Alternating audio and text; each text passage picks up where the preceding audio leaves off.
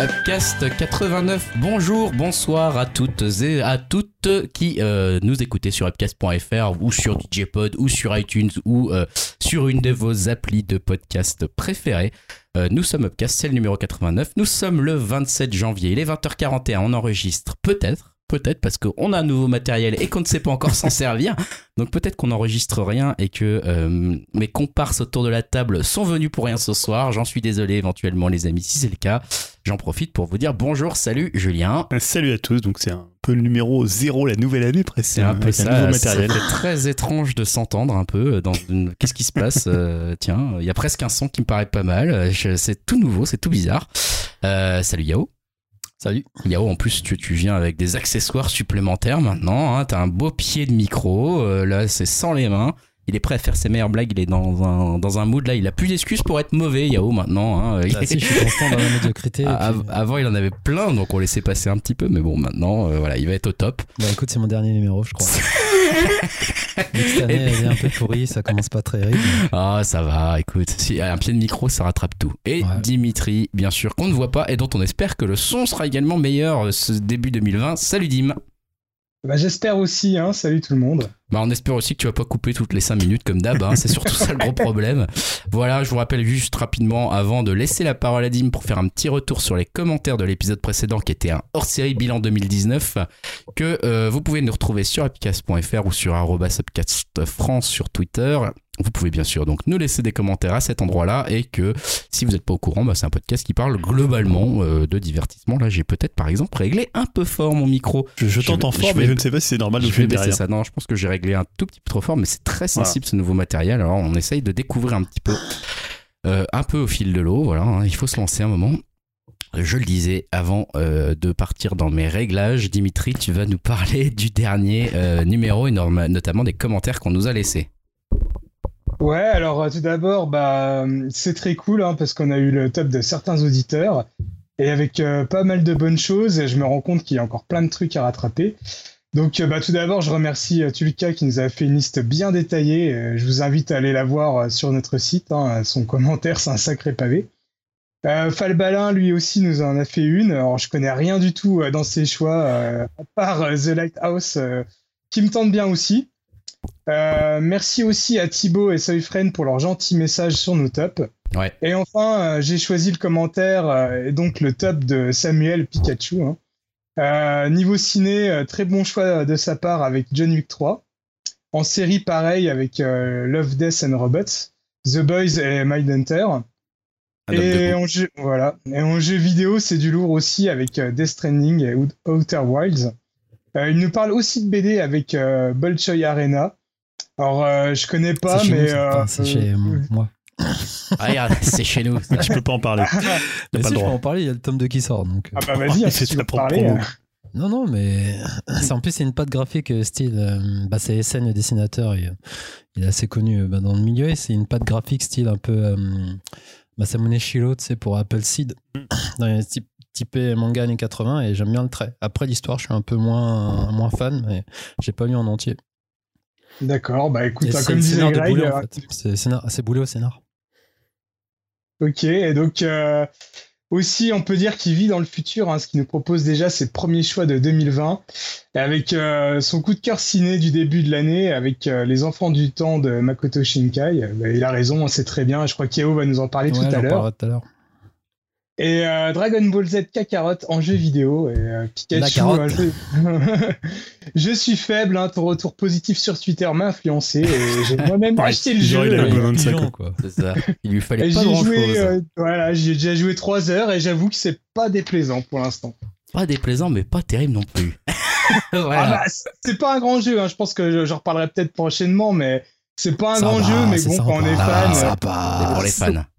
Oui, c'est pour les fans. C'est pour les fans, mais c'est déjà bien. Et moi, je reviens juste pour tout le cas. Euh, merci pour le conseil. Il, parlait de Carl Tuesday, le, dernier Shinichiro Watanabe, le créateur de Samurai Champloo et Cowboy Bebop. Et justement, je me demandais ce qui est aussi euh, Space Dandy. Et je me demandais justement ce qu'il ce qui, ce qui faisait. Et du coup, j'ai découvert la série grâce à lui et je vais aller la regarder de ce pas. Bah écoute, euh, c'est vrai qu'on vous remerciera jamais assez pour vos commentaires. hein. Ça fait toujours plaisir. Et un mea culpa aussi, euh, tu sais, quand on, on parlait de rester vertical, euh, je te disais que euh, Park Chun-ho l'avait aimé. En fait, non, c'était Bong Joon-ho. Ah, Donc, Ah euh, bah oui, c'est beaucoup plus clair. bah oui, non, mais c'est- c'est Non, mais c'est ça- nuancé. Ah, moi, je l'ai voilà. pas vu donc. Donc, voilà. Bon, ben voilà, merci, merci encore pour vos commentaires, vos tops. C'est vrai que ça fait plaisir que vous ayez pris le temps euh, de nous dire un petit peu vos tops dans nos catégories, en plus qui n'étaient pas toutes simples à remplir. Euh, donc euh, voilà, on a, on a lu ça et on espère que vous allez continuer à nous suivre en 2020 pour pouvoir déjà commencer à préparer votre top 2020. Le film de ce podcast y figurera-t-il?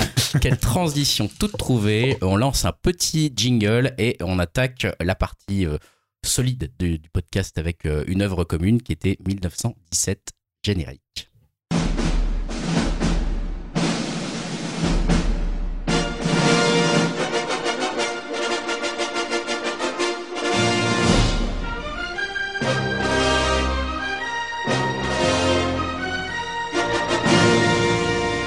Je l'ai annoncé juste avant ce petit générique euh, des familles. Euh, nous allons donc, euh, comme souvent maintenant, hein, je vais arrêter de préciser, ça fait trois ans qu'on le fait. Ah, vous aviez qu'à écouter les autres numéros, les podcasts. Euh, voilà, on va parler d'une œuvre hein, qu'on a tous été voir, on a tous eu le temps, on a tous fait notre Ouais, c'est travail. bien ça. Pour une fois, c'est rare. D'habitude, je fais rien. Donc, euh, pour une fois que je l'ai fait, je m'en vante. Et donc, je l'ai dit, ce film, c'est 1917, film qui fait pas mal parler de lui, hein, notamment au niveau de ses retours critiques et spectateurs, qui sont euh, globalement assez bons, on peut le dire.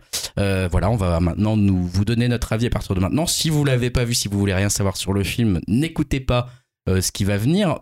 Euh, je mettrai bien sûr sur upcast.fr et dans la description du podcast un petit timing de la fin des spoilers. Même si c'est pas un trop un film à spoiler. C'est pas trop un trucs, film à mais- spoil, mais en tout cas, si vous voulez vraiment être protégé de tout spoil, euh, c'est à partir de maintenant qu'on Oui. va spoiler. Donc, euh, voilà, vous pouvez directement sauter à la marque qui est prévue pour ça dans la description du podcast. 1917, film réalisé, on est sur IMDB en même temps, film réalisé par On le sait, Sam on le sait Mendes, euh, voilà, qui euh, est son dixième film. Ouais, donc Voilà. Sam Mendes, on en parle assez souvent quand même ici. parce C'est vrai que c'est un- On un- parle souvent de Away We Go. Alors, on parle de Oh We Go, qui est un film que je déteste Pareil- profondément. Pareillement. Euh, Les Noces Rebelles que Julien euh, déteste Voilà, tout à profondément. Euh, Jared qui était Que pas moi mal. j'aime beaucoup. Ouais, qui était pas mal. Les Ah, c'est sentiers lui, de la... Jared Ouais, Ouais. Jared c'était lui.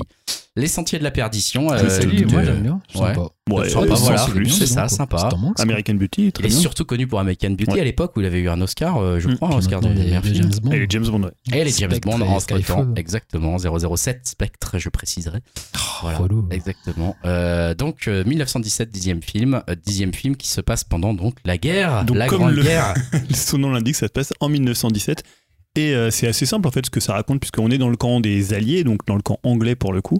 Et donc c'est l'histoire de deux soldats euh, anglais. Alors euh, je ne sais plus par qui ils sont incarnés. et Blake. Ah, Alors. ouais. Ah oh, dis donc, t'as les, les... Ah non, je crois que c'était le nom des acteurs. Ah, bah non, c'est un des Alors attendez, parce que j'ai essayé d'être en même temps sur le, le, oui- le, le, le IMDB et donc on me dit que c'est Dean Charles Chapman et George McKay qui sont les deux acteurs principaux. J'espère que j'ai complètement, euh, j'imagine. Ah, alors que Yao nous fait des petits bruits, c'est gentil Yao.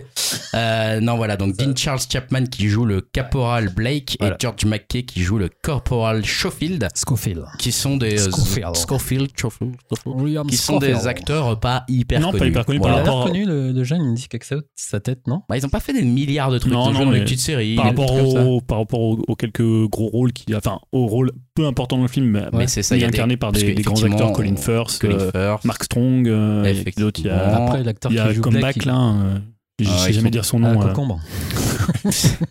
Benedict Cumberbatch. Voilà.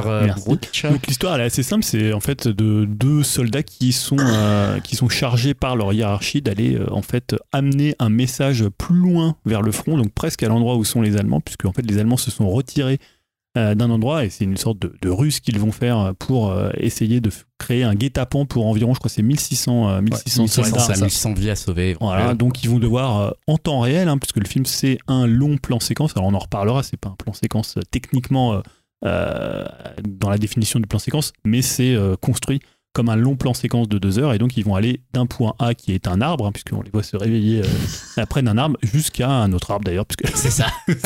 c'est ça.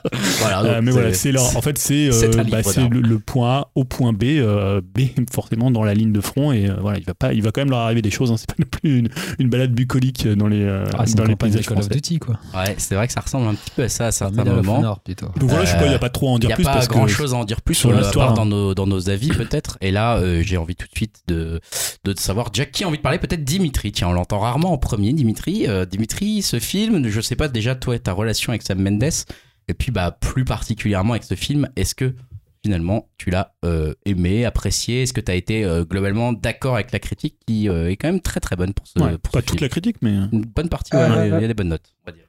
Bah, tout d'abord, j'étais un peu étonné quand ça dit qu'il avait réalisé dix- une dizaine de films parce que j'ai dû voir, euh, j'ai dû en voir 3-4 en tout. Euh, J'aime encore assez bien euh, le cinéma de Sam Mendes, ça va quoi. Euh, après, j'attendais pas spécialement euh, ce film parce que je suis pas un énorme fan de films de guerre. Mais j'avoue que celui-là, il m'a plutôt bien plu. J'ai trouvé que l'utilisation d'un long plan séquence était assez judicieux. D'habitude, c'est pas un exercice qui m'interpelle plus que ça dans le cinéma.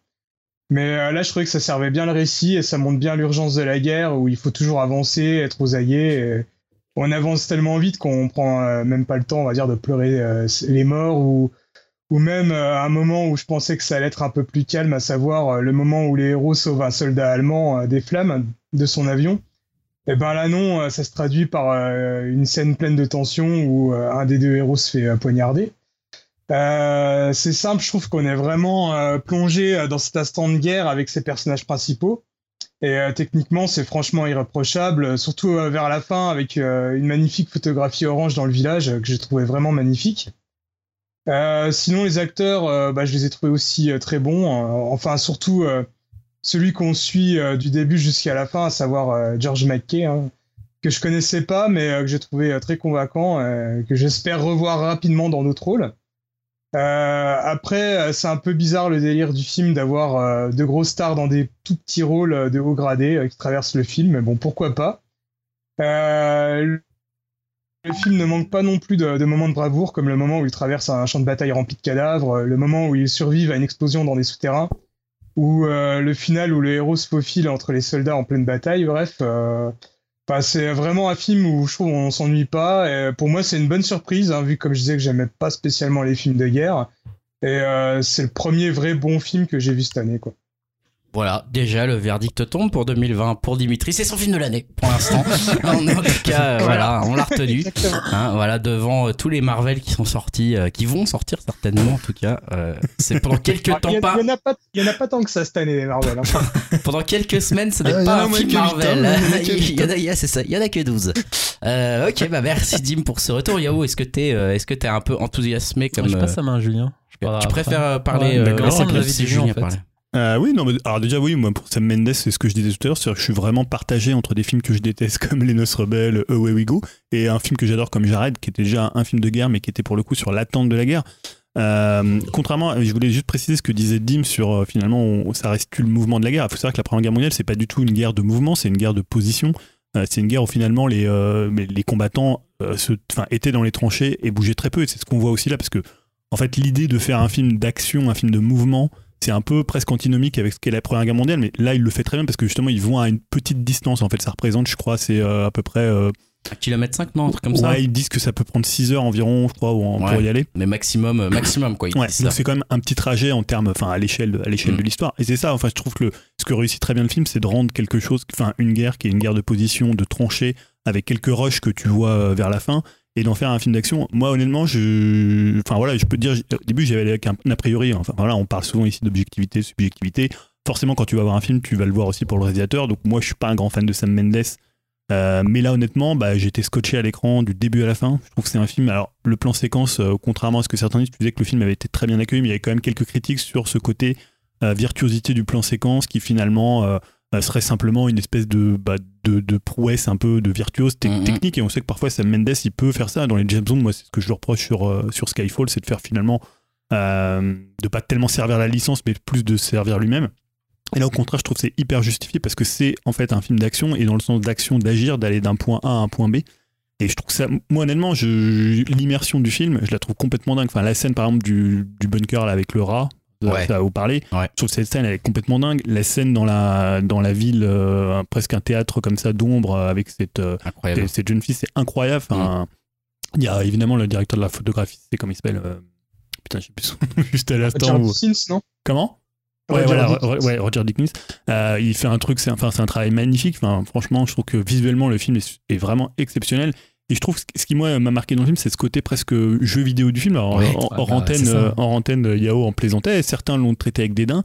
Mais je trouve que c'est ce qui, ce qui fait aussi pourquoi les gens aiment les jeux vidéo, c'est parce que finalement, t'es accroché. Il y a presque pas de, de hors-champ dans le jeu vidéo. C'est-à-dire, t'es accroché au personnage. Tu peux Mm. avoir du hors-champ, mais je veux dire, t'as pas de, de contexte autre que ton propre personnage. Mais c'était pas péjoratif hein, quand je le dis. Ouais, non, mais je, je l'ai lu dans des trucs où des gens disaient oui, enfin, ça, ça passait parfois un peu par la case un peu dédain euh, Mhm. à ce niveau-là.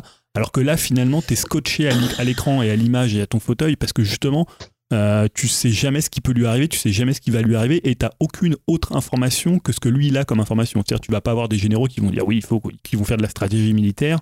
Euh, tu l'auras si lui il rencontre des généraux ou s'il rencontre. Mais voilà, tout tient à lui, tout tient à son regard et ça n'empêche pas non plus la caméra de faire des mouvements. Il y a des trucs quand même très impressionnants. euh, euh, voilà, parce que le- évidemment le, le- le long plan séquence il est trafiqué, Ouais, ouais. Bah oui. hein. mais honnêtement c'est hyper bluffant. Enfin, tu vois pas les, tu vois pas les coutures, on va dire. Tu Enfin, t'as- tu les vois. On, on voit. les Moi, je l'ai vu deux fois, mais. Mais ça, c'est euh, une déformation professionnelle. je pense que, ouais, euh, quand t'as bah, l'œil un peu, trois, ouais. Même Dim, on a, moi je sans se la raconter, on a l'œil un peu maintenant. Bah, à force de voir des films, tout ouais. ça, donc, je bah, les ai- tu elles m'ont vraiment sauté aux yeux tu deux oh, Il y a fois. un fondu au noir, hop, c'est coupé, il y a une foule, y a un. Non mais d'accord, bah, je parle pas pour les fondus au noir. Forcément, non, si un mais- fondu au noir, on sait qu'il il- genre les gros il- plans, les gens y passent, il- ils disent, ah, il doit y avoir une coupe Il passe derrière une chemise, euh, derrière un truc comme il ça. y Moi, je me un disais tout de suite euh, raccord, raccord. euh, franchement, tu sais pas flagrant à te dire. euh, Non, c'est pas flagrant, c'est pas mais, flagrant, mais- en fait, euh, vu que c'est un plan séquence, tu les notes aussi quand tu, Tu sais tes trucs. Bon, dis tout de suite que je suis con et que. Non, non, c'est pas ça. Mais c'est qu'il y a pas du tout, pas du tout. Moi, mais tu je pense que information perso, c'est c'est mal- enfin c'est pas maladif, mais tu dis ah je vais chercher. je pense il qu'il y avait un peu de ça de mon côté aussi. Je crois que j'étais un petit peu dans la recherche du plan séquence, euh, du faux plan séquence, à me dire euh, c'est pas possible,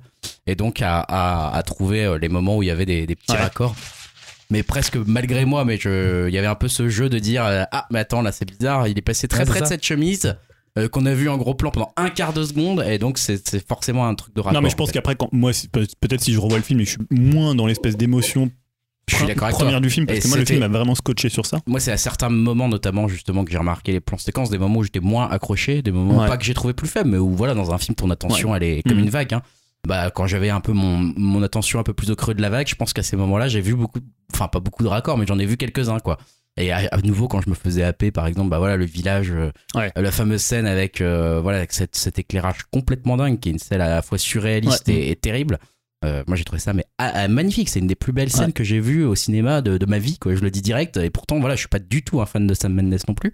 Cette scène, je l'ai trouvée tellement bien Oui, parce qu'après, c'est vrai que le film bascule presque dans un côté presque irréaliste, Ah bah là, je, je me suis dit mais c'est quoi ça là? C'est euh, du David Lynch qui nous fait un espèce de mise en scène de la guerre euh, qui est euh, qui montre euh, et pour le coup qui est, qui est vraiment intéressante. Enfin c'est une scène Ouais, qui, qui a pas plein de choses. C'est virtuose, mais en même temps, c'est pas ça, ça amène quelque chose Ouais, à, l'histoire du ça amène personnage. quelque chose, ça amène quel- ça amène des émotions, ça amène beaucoup de choses en fait Ouais. cette scène. Il se passe beaucoup de choses d'ailleurs dans cette scène euh, qui ne sont pas dites. Enfin, il y a très pas, il y a peu de dialogue, il y a rien. Mais euh, mais c'est une très belle scène et je pense que celle-ci, euh, je rien que pour ça, c'est difficile d'être de rejeter complètement le film. Ah ouais. Personnellement, en tout cas, je. Alors moi, juste le petit regret que j'ai, c'est sur la, le score de, de Thomas Newman. Je trouve à la fin un peu envahissant. Il y a Ouais. certaines scènes où tu vois, où- alors peut-être qu'il lui il l'explique parce que justement il part dans le côté un peu irréaliste, surréaliste, un peu onirique. Et je trouve qu'il l'en fait un peu trop, notamment euh, la phase un peu de rush, puisque il y a une phase où il court vraiment vers l'ennemi et lui il court. Enfin tu vois, il y a un côté un peu presque euh, parce que le film est quand même spectaculaire, mais Ouais. je trouve qu'il arrivait jusque-là à tenir sa, une bonne mesure. Tu vois, par exemple, la Ouais. scène de l'avion, la scène, euh, Ouais, la scène de- du. Et là, je trouve qu'il se lâche un peu et c'est pas forcément, ça sert pas forcément le film. Je trouve que toute la dernière partie est peut-être euh, un petit peu, un petit peu moins bonne. Et la deuxième chose, c'est qu'il faut jamais faire confiance aux Allemands. Non, c'est ce que j'ai appris. Ça, c'est ça. Par deux fois, ne faites pas confiance. On l'a toujours su de toute façon. hein, voilà. Est-ce que tu veux en Bah, parler en fait, moi je suis un peu du même avis que, que vous deux en attendant le tiers. euh, bah, pareil, j'y suis allé euh, sans, sans en savoir grand chose. Et puis Sam Mendes, je suis pas non plus le- un grand fan, mais j'aime bien quand même quelques-uns de ses films. Et même si j'ai pas aimé Spectre et, euh, et Skyfall, techniquement, je trouve quand même c'est un bon euh, plasticien et Ouais, qu'il est bon, tu vois. Ouais, c'est un bon réalisateur. Un réal. Enfin, on peut pas dire le contraire. Donc, du coup, en plus, moi j'aime bien les films de guerre. euh, Je me suis rendu compte, ben, tout ce qui est des euh, Ryan, euh, même euh, La ligne rouge aussi, j'avais bien aimé. Ouais, Enfin, j'aime bien l'ambiance des films de guerre. Et donc, euh, ben, j'étais happé dès le début, en fait. Ouais. Dès le début, euh, les personnages aussi qui sont très convaincants, surtout Scofield, en fait. Et moi, j'ai trouvé extraordinaire dedans. Et, un peu aussi, comme je disais, la déformation. Je suis arrivé, on m'a dit c'est un non plan séquence, donc forcément, je me dis. Ah, j'ai quand même essayé de trouver le raccord, c'est- un peu, un peu maladif. Mais Après, ça tu- ça tu m'a pas sorti du film. Hein. Mais tu le sais que ça va Je pas. sais. Il peut pas faire un plan séquence de deux heures avec Oui, je autant de sais, trucs qui arrivent en même temps. Justement, je me dis comment il va faire ça en fait, Ouais. comme un peu Birdman en fait, tu vois. Ouais, ouais. Et donc ouais, du coup, ben, de- vous avez parlé des scènes, hein, la scène de l'avion, elle est spectaculaire, la scène Ouais. aussi avec Laura, c'est tendu, tendu. Et en fait, moi, je trouve quand même le film, il a, il commence super bien, un, un petit peu euh, tr- très réaliste, enfin, je dirais réaliste, euh, cru. Et après, je trouve euh, à partir du moment, ben, la scène avec l'allemand, euh, le sniper, enfin, quand il arrive, il le tue et qu'il se prend un, un coup sur la tête, enfin, il, il s'évanouit, il s'évanouit, ouais. Là où ça devient surréaliste. Après, j'ai trouvé un peu, un peu le côté jeu vidéo, too much, un peu invincible du personnage. J'ai eu moins d'empathie parce que je savais que quand même, il allait quand même réussir sa mission. Il évite Bah, toutes les balles. Ouais, il t'es évite obligé de penser qu'il va réussir de toute façon. Ouais. C'est ouais. un peu le surhomme, entre guillemets, surtout euh, au niveau de la guerre. Tu vois, une balle, c'est une balle et tu t'en sors pas. Là, il est quand même, il esquive beaucoup, beaucoup de balles, beaucoup de personnes. C'est des situations quand même assez. Bon, assez après, il gagne pas hardcore, la guerre à lui tout seul non Non, plus. il hein. gagne pas la guerre, mais tu vois quand même qu'il. Après, je me dis c'est qu'à la fin, il tient parce qu'il a une mission. Parce Ouais. qu'il traverse quand même beaucoup d'épreuves, tu vois. Il, il- Bah, ça devient un symbole, quoi, à la Ouais, fin, mec. un symbole. Mais après, c'est vrai que la fin, j'ai trouvé un peu peut-être trop appuyant dans le genre, comme tu dis, appuyé sur le score. euh, Alors, je dirais pas à Pienne, mais. pas, ouais, mais trop. euh, je- ouais, non, ouais. Vu comment ça se termine, pas Bah oui, parce qu'en mais- plus, on est qu'en 1917, donc il reste Ouais. quand même derrière encore. Surtout qu'avec la photo de sa, de sa femme et tout. Mais euh, j'ai des petites reproches, mais en même temps, je me suis pris une grosse Ouais. claque. Mais je me dis, en sortant du film, euh, ça m'a pas marqué en fait. Mm. C'était vraiment une bonne expérience, un peu comme Gravity. Je me suis dit, c'est un truc à voir vraiment au cinéma. Ouais, je suis d'accord, ouais, c'est Mais vrai. après, après j'explique un peu ma vie. Vu qu'hier, c'était un peu particulier, vu qu'on a appris quand même le décès de. De Kobe Bryant. Kobe Bryant, et c'était à la fin du cinéma, j'entendais des gens derrière, genre limite choqués, t'as entendu ce qui s'est passé, donc ça m'a vraiment en fait sorti du film. Et j'avais que ça dans la tête, donc du coup, j'ai pas du tout pensé au film hier soir, donc c'est peut-être ça joue aussi dans le dans l'effet que, enfin, j'arrive pas à me souvenir du film en fait. Ah ouais Tu vois, c'est vraiment choqué. Enfin, Il y a autre chose qui t'a ouais, qui aparté, ça. euh, voilà, c'est vraiment enfin, quelque chose qui me touche, quoi. Et voir surtout les gens à la fin de la séance, euh, limite euh, 5-6 personnes en parler, tu vois, ça m'a vraiment. euh, Mm. Bref, mais pour revenir au film, euh, c'est. bah, euh, pour- je trouve que c'est inattaquable sur le plan technique, c'est vraiment une prouesse. Ouais. Et euh, bah, après, je suis de votre avis, j'ai quelques réserves, mais je, je conseille vraiment de, de le voir quand même au cinéma, c'est une grande claque. Ah, c'est de- quand, même, c'est quand même une c'est claque de spectateur. hein. Ouais, je pense Après, qu'en moi, je termes de que c'est ciné, ça peut-être vaut le coup. euh, un, un film en vain. Enfin, je sais pas, je, je pense pas qu'il va marquer quelque chose de film. Alors c'est un peu un truc ça, technique, ouais. en fait. euh, moi, j'aime bien faire un peu le poil à gratter dans ce, J'ai dans l'impression ce que tu- podcast. Non, non, j'ai bien aimé le film. euh, je Par rapport à. We Go. Euh, non, mais Hugo, c'est une bouse absolue, donc euh, voilà, euh, ça, ça va aller vite. Mais non, 1917, moi j'ai trouvé ça très bien et franchement, voilà, je, je vais pas en rajouter dans les dans les dans l'éloquence que vous avez déjà eu sur bah, sur les, les qualités de ce réalisateur et de ce qu'il a fait avec ce film. Et puis voilà, je vous l'avez compris, j'ai été marqué par plusieurs scènes, notamment en tout cas celle de celle des lumières à la fin dans la ville, etc. Que je trouvais assez incroyable, presque un spectacle de théâtre, quoi. Enfin, Mhm. quelque chose d'assez fou. Euh, maintenant, euh, si vraiment je veux aller faire les reproches, quand même, parfois je me suis dit euh, c'est trop en fait. Enfin, justement, c'est une petite distance, justement, c'est sur une petite durée. Et, et en fait, c'est presque transformer la guerre en film d'action au dépend de- du réalisme de ce qu'il voulait. Enfin, à la base, il veut montrer la réalité de la guerre avec un plan Ouais, séquence. ça, je trouve. Et en fait, bah, la guerre, c'était pas non plus. euh, Tu vas dans un truc sous-sol, tout s'effondre sur toi. Tu sors de truc, t'as une grange, t'as un avion qui s'effondre sur toi. Tu passes. En fait, c'est. Je te dis, mais là, c'est c'est plus réaliste. C'est juste des scènes d'action. ce que tu dis, Voilà, je dirais même c'est une sorte de Uncharted pour moi, tu vois, c'est c'est comme Uncharted, c'est un Bah, c'est que tu te et- dis, mais en fait, là, c'est. Enfin, tu vois, genre, ça, enfin, je, je, je n'ai pas fait la guerre, mais il suffit de regarder n'importe quel documentaire un peu réaliste sur la guerre pour savoir que ça ne se passe pas comme ça du tout. C'est pas. Dans la vie d'un soldat, t'as pas dans la même journée un truc qui s'effondre sur toi, un avion qui te tombe dessus, un mec qui tente de te tuer, des gens qui te prennent au sniper, une ville qui t'é- qui s'écroule sur ta gueule. Enfin, je veux dire, c'est, on voit que c'est euh, aussi pour relancer l'intérêt Ouais, du cinéma, spectateur régulièrement avec des scènes d'action qui, pour moi, dessert presque un petit peu le côté euh, réalisme voulu par le film. Même si, voilà, c'est vraiment, comme je le dis, en pinaillant, en disant, bon, en, en- tiens, encore une scène d'action, tiens, euh, encore, ils vont leur tomber un truc sur la gueule. euh, et là, tu te dis, mais ça, en fait, ça fait beaucoup, là. Il a une sale journée. Je veux dire, tu comprends que ce soit une mission compliquée, mais euh, en fait, ça, ça n'arrivait pas comme ça. Enfin, euh, jamais, personne. Et euh, tu vois, ou que, tiens, on voit un avion au loin, forcément, il va s'écraser sur notre gueule, forcément, le mec va en sortir vivant, il va nous attaquer. Enfin, t'es là, genre, waouh, ça fait beaucoup et, et presque il veut trop transformer le film en film d'action parfois.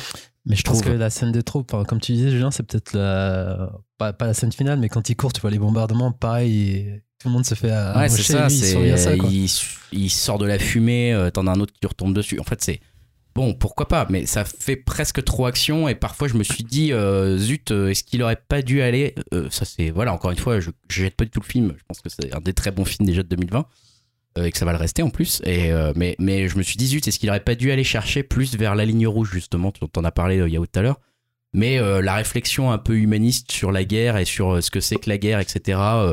aurait peut-être mérité d'avoir un tout petit peu plus de place et d'avoir un tout petit peu moins de place dans les scènes d'action qui s'enchaînaient, qui s'enchaînaient, qui s'enchaînaient, qui s'enchaînaient, sans finalement laisser un temps de respiration sur euh, euh, ben en fait pourquoi cette guerre, c'est quoi notre place dans cette guerre, qu'est-ce qu'on fout, etc. Qui, qui est pas tellement posé comme question, ce peut-être un moment avec la femme justement euh, dans le sous-sol euh, qui est trouvée en plein milieu de la ville en ruine. Bah, t'aurais pas- là, tu trouves pas que ça aurait fait bizarre sur euh, 5-6 heures de la vie de quelqu'un qui se pose des questions existentielles sur le conflit euh, alors Bah, qu'il est en plein dedans et qu'il est dans, une, en- dans l'action, en fait, tu vois? Ben peut-être pas parce que je pense qu'il se pose ce genre de questions à ce moment-là. En plus, il a une mission qui en, en- qui en a la responsabilité justement. Il a la possibilité de sauver de 1600 vies Bah, ou pas. il tu a vois. une possibilité d'accomplir un acte héroïque, mais pas d'accomplir, pas de se questionner dans la métaphysique ou de se Bah, questionner sur la place de l'homme. euh, Tu vois, comme tu on parlait de la ligne rouge, qui est un film complètement métaphysique ou. euh, Oui, c'est ça. Non, mais alors après, euh, je dis pas qu'il doit s'arrêter, regarder la caméra et dire Hum, qu'est-ce que la guerre.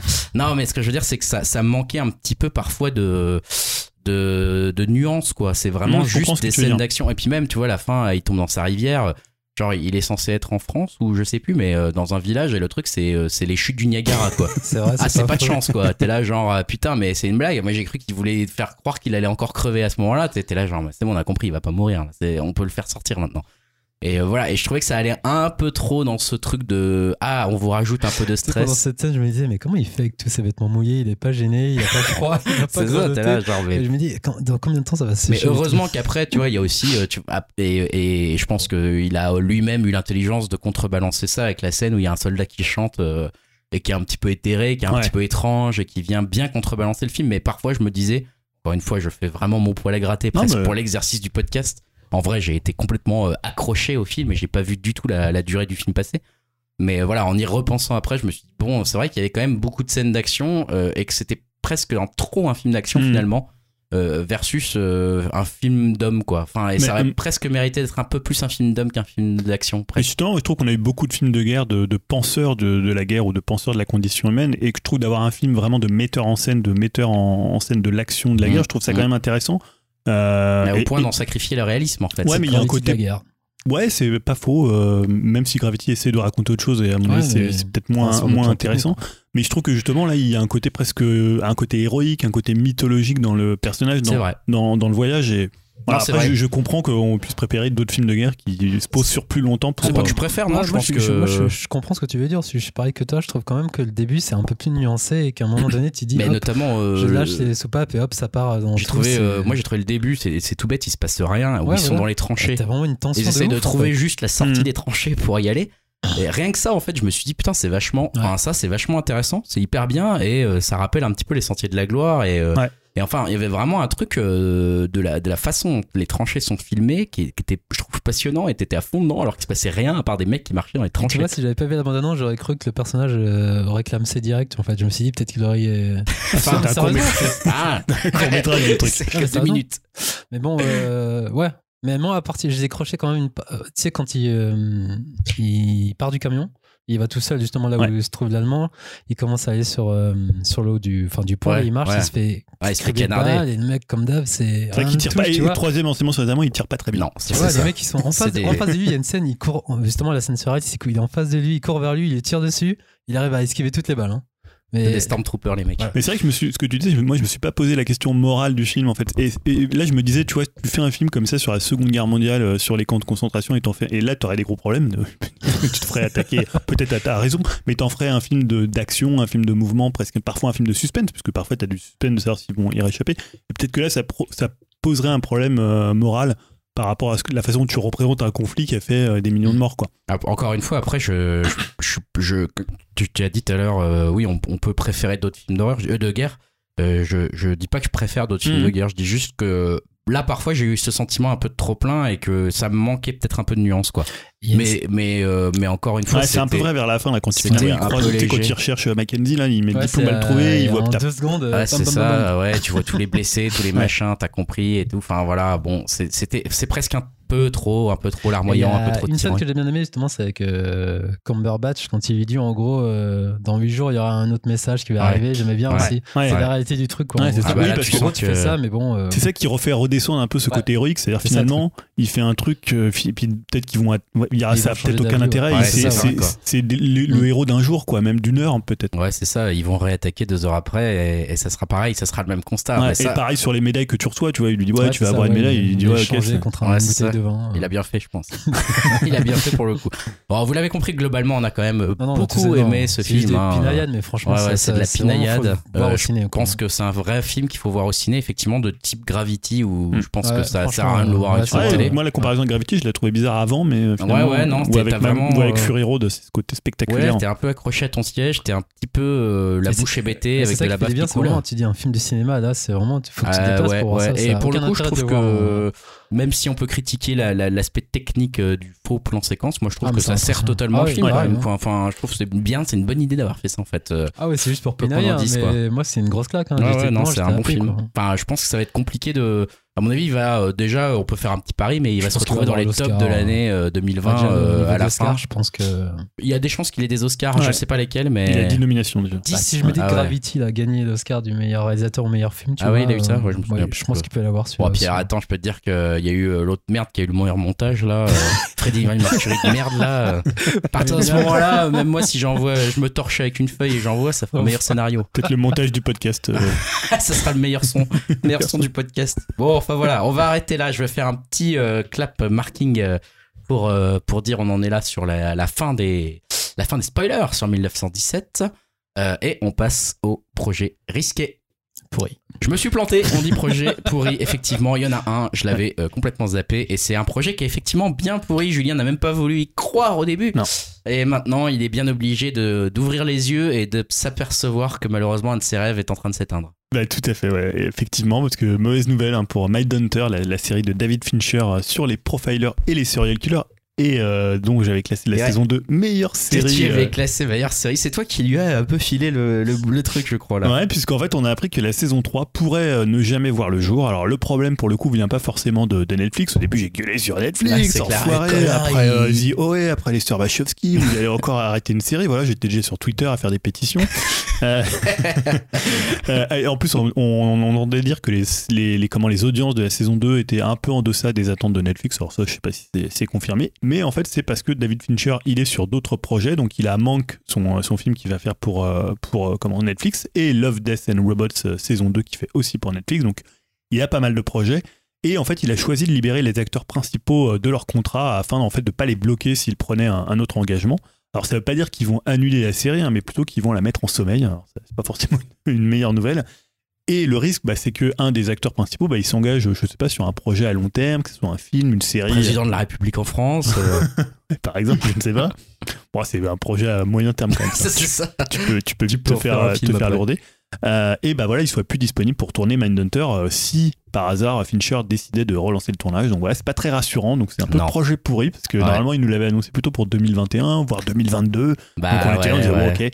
Sachant que Fincher avait prévu la saison, la série sur 5, Cinq saisons, saisons, ouais. et que à chaque fois il teasait des petits éléments, notamment avec euh, BTK sur. euh, On peut être optimiste et dire que ça va se refaire, mais c'est vrai que les, les, les, con- les contrats libérés, les acteurs libérés de leur contrat, donc Ouais. ils peuvent retrouver un film et s'ils Bah, c'est retrouvent ça, ouais. un seul projet, bah, il va falloir avoir du Ouais. mal à tous les réunir.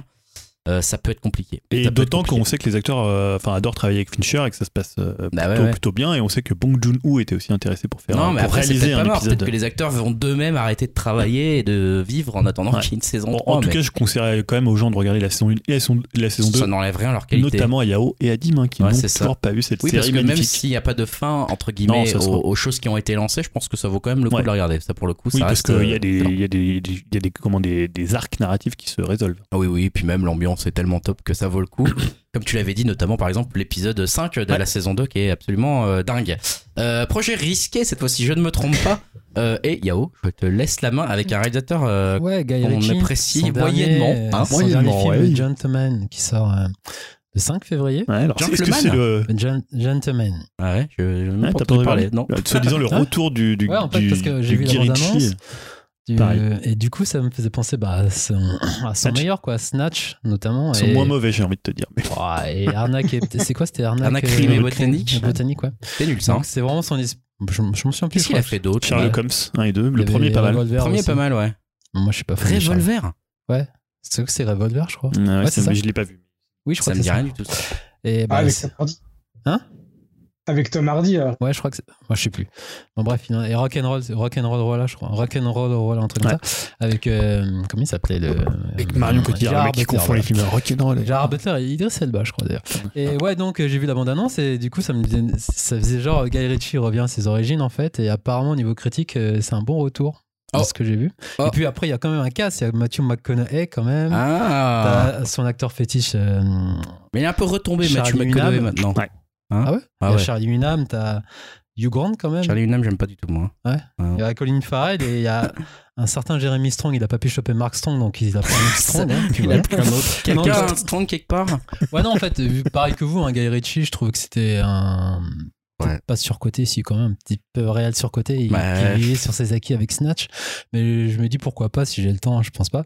Mais au vu de la bonne annonce, ça avait l'air vraiment euh, qu'il revenait à ses débuts. Donc je me dis, vu le casting, euh, Mais ça avait l'air. C'est la vraie question, c'est comment ce mec est devenu connu? Parce que même Snatch, en soi, je veux dire, c'est pas mal, mais c'est pas exceptionnel. Ouais, mais à Peut-être parce qu'il y avait Brad Pitt, c'était l'anglais qui, qui, Ouais, qui je pense qu'à un moment, il y avait un- Tu vois Puis il y avait quand même un peu un, un, un- comment un Ah, espèce d'espace, assez- ouais, mais un espèce de- d'espace à prendre entre Tarantino et Danny t'avais- Boyle. ouais, tu vois ça, un ouais, peu. ouais, le-. T'avais la. Ouais, c'est ça. Là, c'était ça. C'est pas mal euh, défini, je trouve. Ouais, c'est ça. Il avait ce côté, euh, voilà, où il envoyait du dialogue, il envoyait des scènes un peu, tu vois. Ouais. Puis il y a Madonna. On l'a vite. euh, Ah on l'a vite. c'était Ouais, le mec de Madonna aussi. Voilà, c'est ça. Bon, bah en tout cas, effectivement, on est dans le truc risqué qui nous hype pas du tout, mais bon, c'est pas trop pourri non plus. C'est bien choisi, je trouve. Écoute, très bien. Le dernier, Guy Ritchie, déjà, avec un nom pareil. Bref. Euh, Dim, alors là, je sais pas, là, je, je sais pas, là. Oh là là, est-ce qu'on te laisse la parole, là? Oh, je sais pas. Tu t'es sûr que c'est pas projet pourri, là? C'est quoi, là? Ah oui, vous, avez, vous avez pensé encore à, ce fameux film qu'on a vu il y a deux ans. hein. Ah ouais, bah, j'y pense tous les soirs en m'endormant et je me réveille en sueur le matin. Ouais, mais c'est pas la même chose, c'est pas la même équipe. hein, parce que là, je vais vous parler de Justice League, mais euh, Justice League Dark. Et euh, donc, euh, Didier Abrams, hein, c'est euh, pas le genre de mec à trop se reposer. Pourtant, il devrait, hein, ça lui éviterait euh, les idées de merde, comme dans son dernier film. Euh. Bref, je, vais- je vais pas m'égarer là-dessus et euh, je Ah, vais je suis vous d'accord avec parler Dim, euh, hein. de son futur projet. Dim, tu parles d'un Star Wars, là, tu peux pas dire du mal. Ah, il y a quand même des sales idées. Hein, j'ai voilà. Ouais, D'avoir fait le 9, c'est une sale idée, ouais. Ouais, tout court. ça, je suis d'accord, ouais. D'avoir relancé la série, même. hein. Ouais, ouais, c'est vrai. Bon bref, Euh, je vais vous parler de son futur projet, c'est la mise en scène euh, de la Justice League Dark. Et euh, ça n'a pas l'air d'être un petit projet car euh, on parle à la fois de films et de séries télé. Alors en même temps, euh, J.J. Abrams va avoir le temps hein, vu qu'il a signé un contrat d'exclusivité de 5 ans avec Warner Bros. Donc c'est sûrement pour ce projet-là.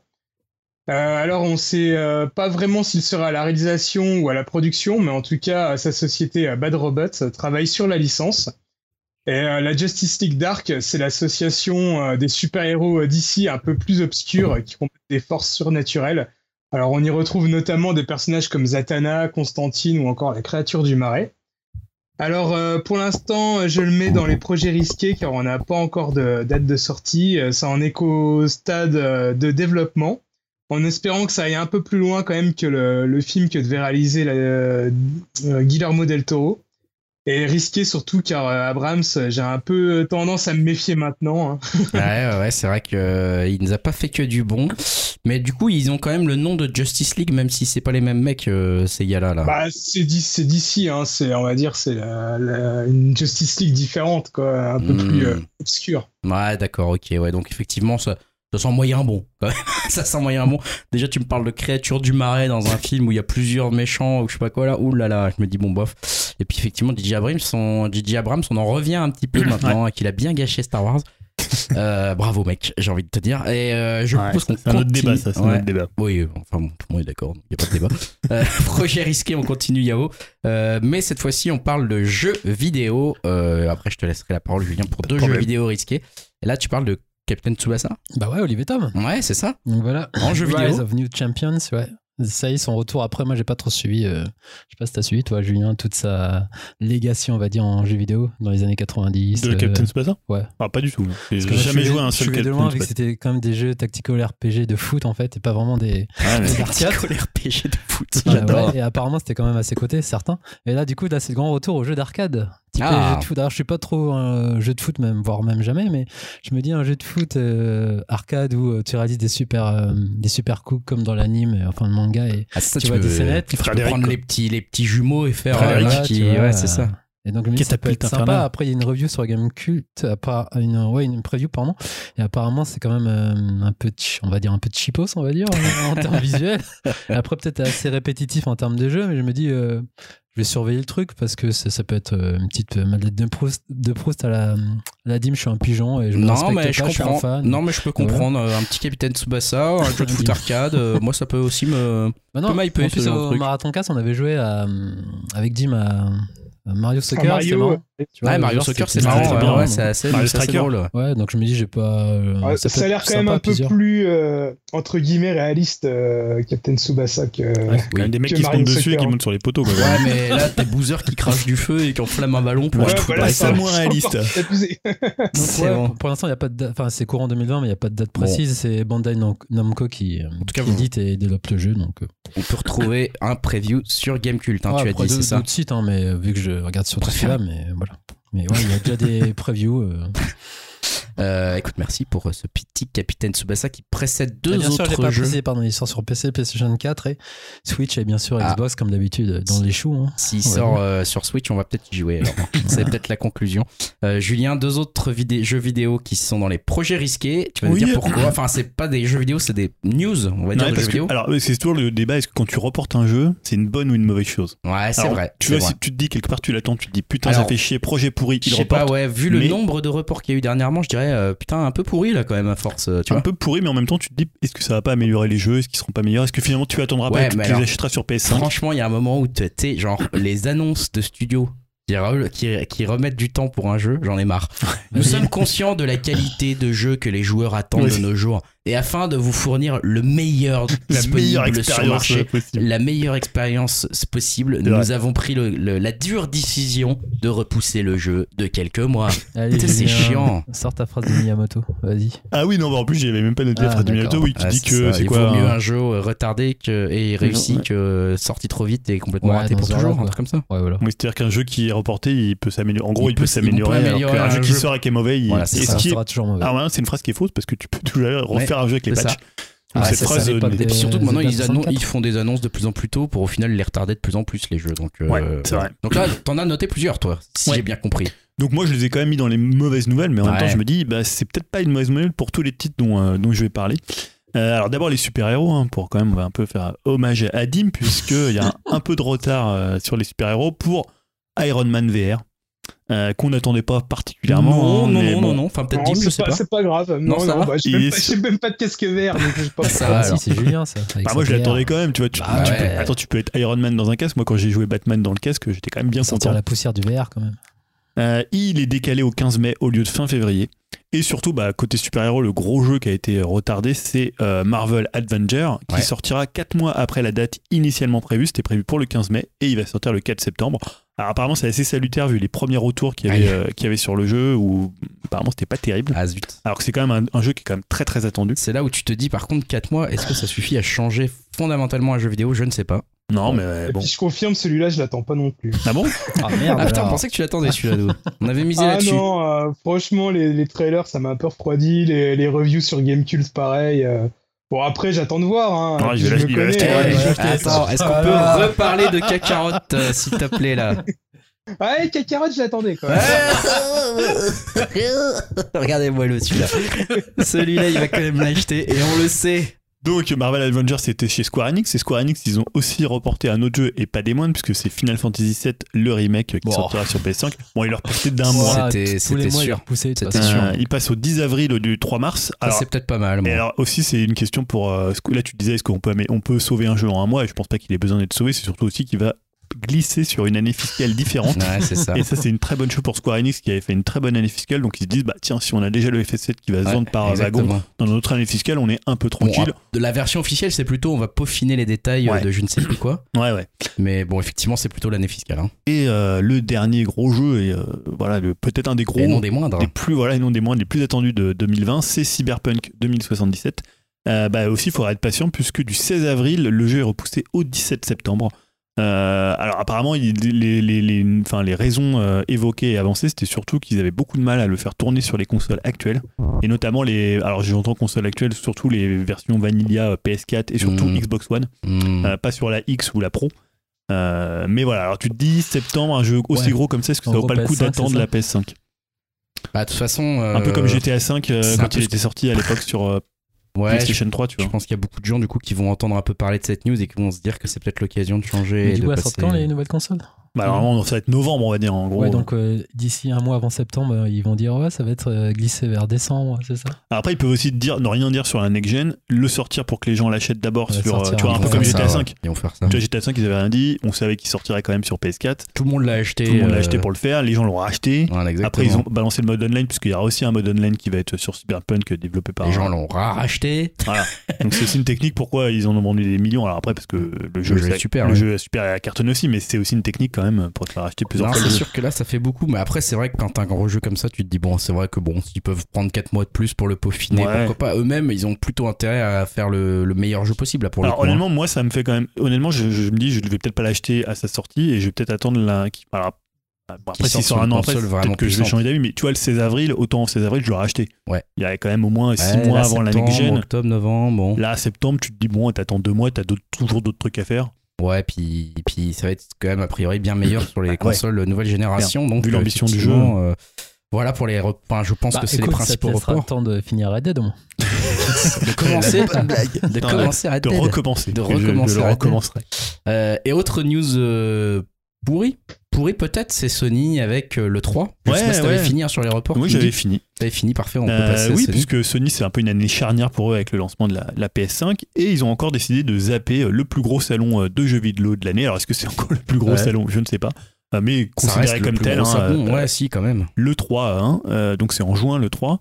Euh, bah, on sait qu'il y a une relation un peu compliquée entre Sony et euh, l'ESA, qui est le- l'organisateur de, Organisateur, de l'E3. Et on sait que depuis quelques années, c'est assez tendu. Et déjà en 2019, ils avaient esquivé le salon sans vraiment que leur image en soit ternie et sans non plus que la concurrence euh, en profite tellement. Non, Enfin, c'était plutôt une bonne année pour eux d'ailleurs. hein. c'était voilà, plutôt une bonne année. Et en 2020, bah, rebelote, puisque Sony passe son tour, préférant consacrer sa communication et sa PS5 à, je cite, des centaines d'événements grand public. Alors on sait, nous, ici, on a depuis très très longtemps, hein, moi je sais que je suis un des premiers à avoir, avoir dit, enfin pas avoir dit, mais je veux dire, dans, le podcast, on, on le dit souvent, que bah, finalement le 3, ça a plus tellement d'intérêt pour les constructeurs parce que finalement tu maîtrises beaucoup moins ta communication. Nintendo, le premier, avait complètement lâché les confs pour balancer des directs et finalement, au début, les gens critiquaient. Ouais, mais non, en fait, Et tout le monde finalement, les a imités. voilà, tout le monde les a imités. C'est plutôt une bonne idée. Et aujourd'hui, tu as plein de possibilités de prendre la parole différemment et tu plus vraiment besoin d'un gros salon comme le 3. Euh, et tu contrôles d'autant mieux ta, ta communication et tu Ouais, et puis Sony, ils sont habitués à faire déjà leurs propres événements hein, quand ils font leur, euh, leur expérience show, là, je sais plus comment il s'appelle, là, le. Le PlayStation, euh, Experience, ouais, PlayStation euh, Experience, ouais, ils ça. ont ça, ils ont. euh, Et c'est vrai qu'ils aiment bien faire leurs annonces comme ça, ça marche bien, ça Mm. marchait bien pour Nintendo, ça continue à marcher. Je, non, et ouais. puis aujourd'hui, avec la puissance des réseaux sociaux, tu peux même. Voilà, la dernière fois, ils annonçaient euh, sur des sites, c'était The Wire. Ils ont annoncé sur Wire euh, comment des news sur la PS5. C'est ça, Après, c'est repris partout. Ça fait. Enfin, voilà. Red Dead avait été annoncé sur Twitter. Ouais, Rockstar, ils font ça. Rockstar, ils sont jamais dans les salons. Non, c'est ça en fait. Ils certains acteurs s'en passent très bien, s'en passent de mieux en mieux. Mm. Euh, bon, c'est plus, plus une tradition où t'as la peur de ce que va faire Microsoft en face, mais en fait, au final, qu'est-ce que ça va leur coûter de ne pas y aller? Alors, moi, j'ai jamais l'impression qu'ils aient eu peur de ce que Microsoft Je pense qu'ils n'ont pas peur de Microsoft et qu'ils ont globalement raison. C'est qu'ils savent que de toute façon, il suffit de communiquer à un autre moment pour qu'on parle de soi. Quoi. C'est juste un peu dommage pour la, la semaine du salon où tu t'aimes bien avoir un peu tous les, toutes les news, tous Toi, les trucs. bien, là. mais moi, je trouve que c'est pas mal parce que quand t'es pas un grand euh, follower, on va dire, de l'E3 et que t'aimes pas regarder des conférences à 4h du mat, hein, Surtout comme que certains, c'était euh, à 3h du. D'autres- ouais, c'est ça. Bah, moi, je suis assez content en fait de me dire que bah on va pouvoir y consacrer un temps un peu plus cool.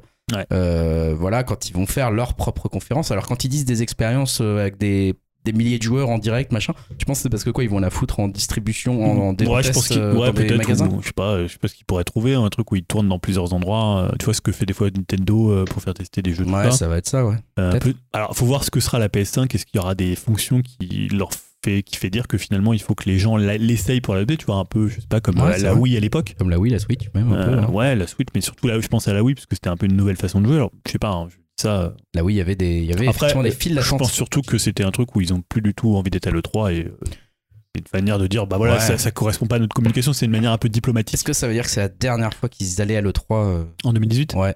Peut-être, ouais, après peut-être que. Ils pourraient s'en passer tous les ans, hein, en vrai. En vrai, bon. Oui. Ils annoncent jamais grand chose, c'est jamais si Bah, important en plus, c'est pas les premiers, hein, puisque maintenant il y a plein de constructeurs Bah ouais. qui font leur événement à côté. Euh, EA par exemple, Ouais, c'est ça. à côté. Bon, quoi.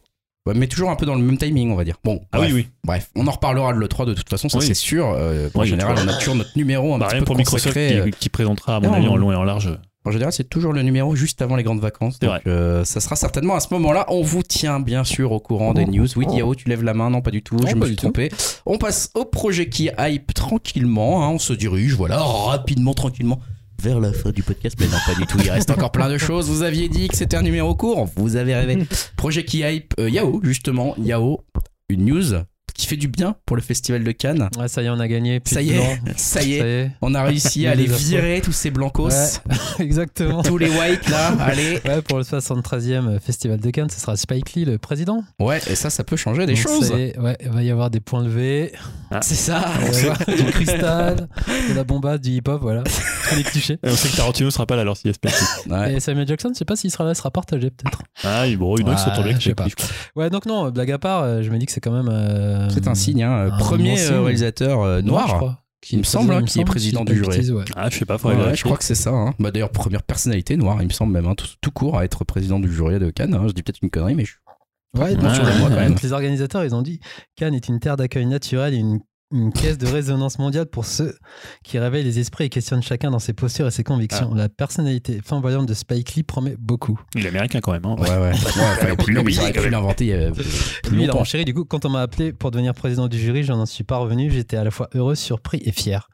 Donc après, je me dis, ça peut être une bonne chose, mais en même temps, avec là, je me dis, et vu ses dernières expériences au ciné, qu'est-ce que ça peut donner en fait? Qu'est-ce que c'est son euh, dernier film au ciné? euh, Euh, Black, Black Black c'était ouais. pas mal quand même. C'était pas mal. mais C'était encore un peu énervé. euh, Encore un peu énervé. Ouais, C'était plus policé. Avec ces trucs du passé, quoi. C'était pas non plus euh, le grand Spike. Ah, Après, c'est toujours aussi la balance qu'ils vont mettre dans le jury. Hein. C'est-à-dire, euh, Ouais, avec les autres membres du jury, il y a toujours, euh, même si le président a toujours quand même un, Il a un deux poids. voix, non Ou un truc comme ça ou- Et faut- il y aura Samuel Jackson, hein, obligé. Ça, c'est sûr. Qu'est-ce qu'ils vont mettre d'autre? Bah, c'est les deux seuls qu'il connaît, hein.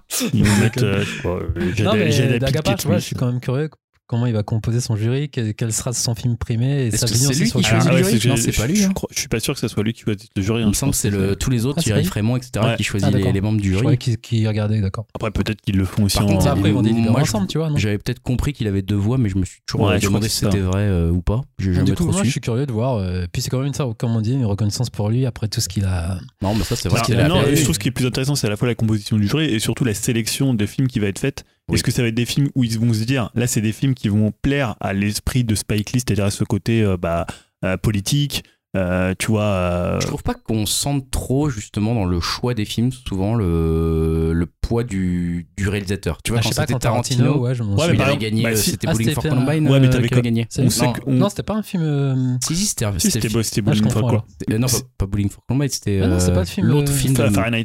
Ouais, c'est ça, Fahrenheit 9-11. Non, mais surtout, il a- on sait que lui, il, a, il penchait plus pour, euh, pour le film de Park Chan-wook, euh, Ouais. Oldboy. hmm. Et il a D'accord. raison.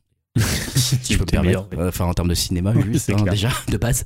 Euh, mais euh, non, non, mais voilà, euh, je, je pense que la sélection de films de toute façon continue à être faite par les- le, ju- le, Ouais, ouais. le jury officieux, on va dire. Thierry Frémont et tous les, les autres qu'ils consultent pour, pour la section de films qui reçoivent genre 2000 films et ils en sélectionnent Ouais. 20. Bon, après, on sait que parfois, c'est bien aussi d'avoir certains réalisateurs. Mais voilà, non, mais après, je trouve que c'est légitime, vu la carrière de Spike Lee, En euh, plus, envie de dire. Euh, a façonné ma trajectoire dans le cinéma mondial. Ah ouais C'est ce qu'il a dit.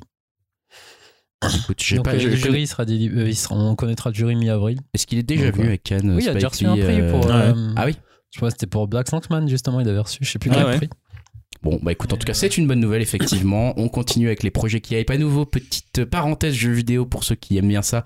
Euh, on reparle de Kojima, de ton jeu de l'année, un peu 2019, euh, Julien. Et aussi celui de Pikachu euh, BZF. Et également celui de Pikachu. Oui, Dash, quelques news sur euh. Hideo Kojima et sur l'après euh, Death Stranding, puisque en fait Kojima et pas seulement lui, mais Yoji Shinkawa, qui est euh, celui qui fait toute la partie euh, graphique, enfin pas graphique, mais euh, tout, enfin, qui fait tout le, le design, des, euh, Mm. notamment des personnages et des mechas, se sont entretenus avec Famitsu sur le futur euh, et sur les projets de Kojima Productions, donc le studio de Hideo Kojima.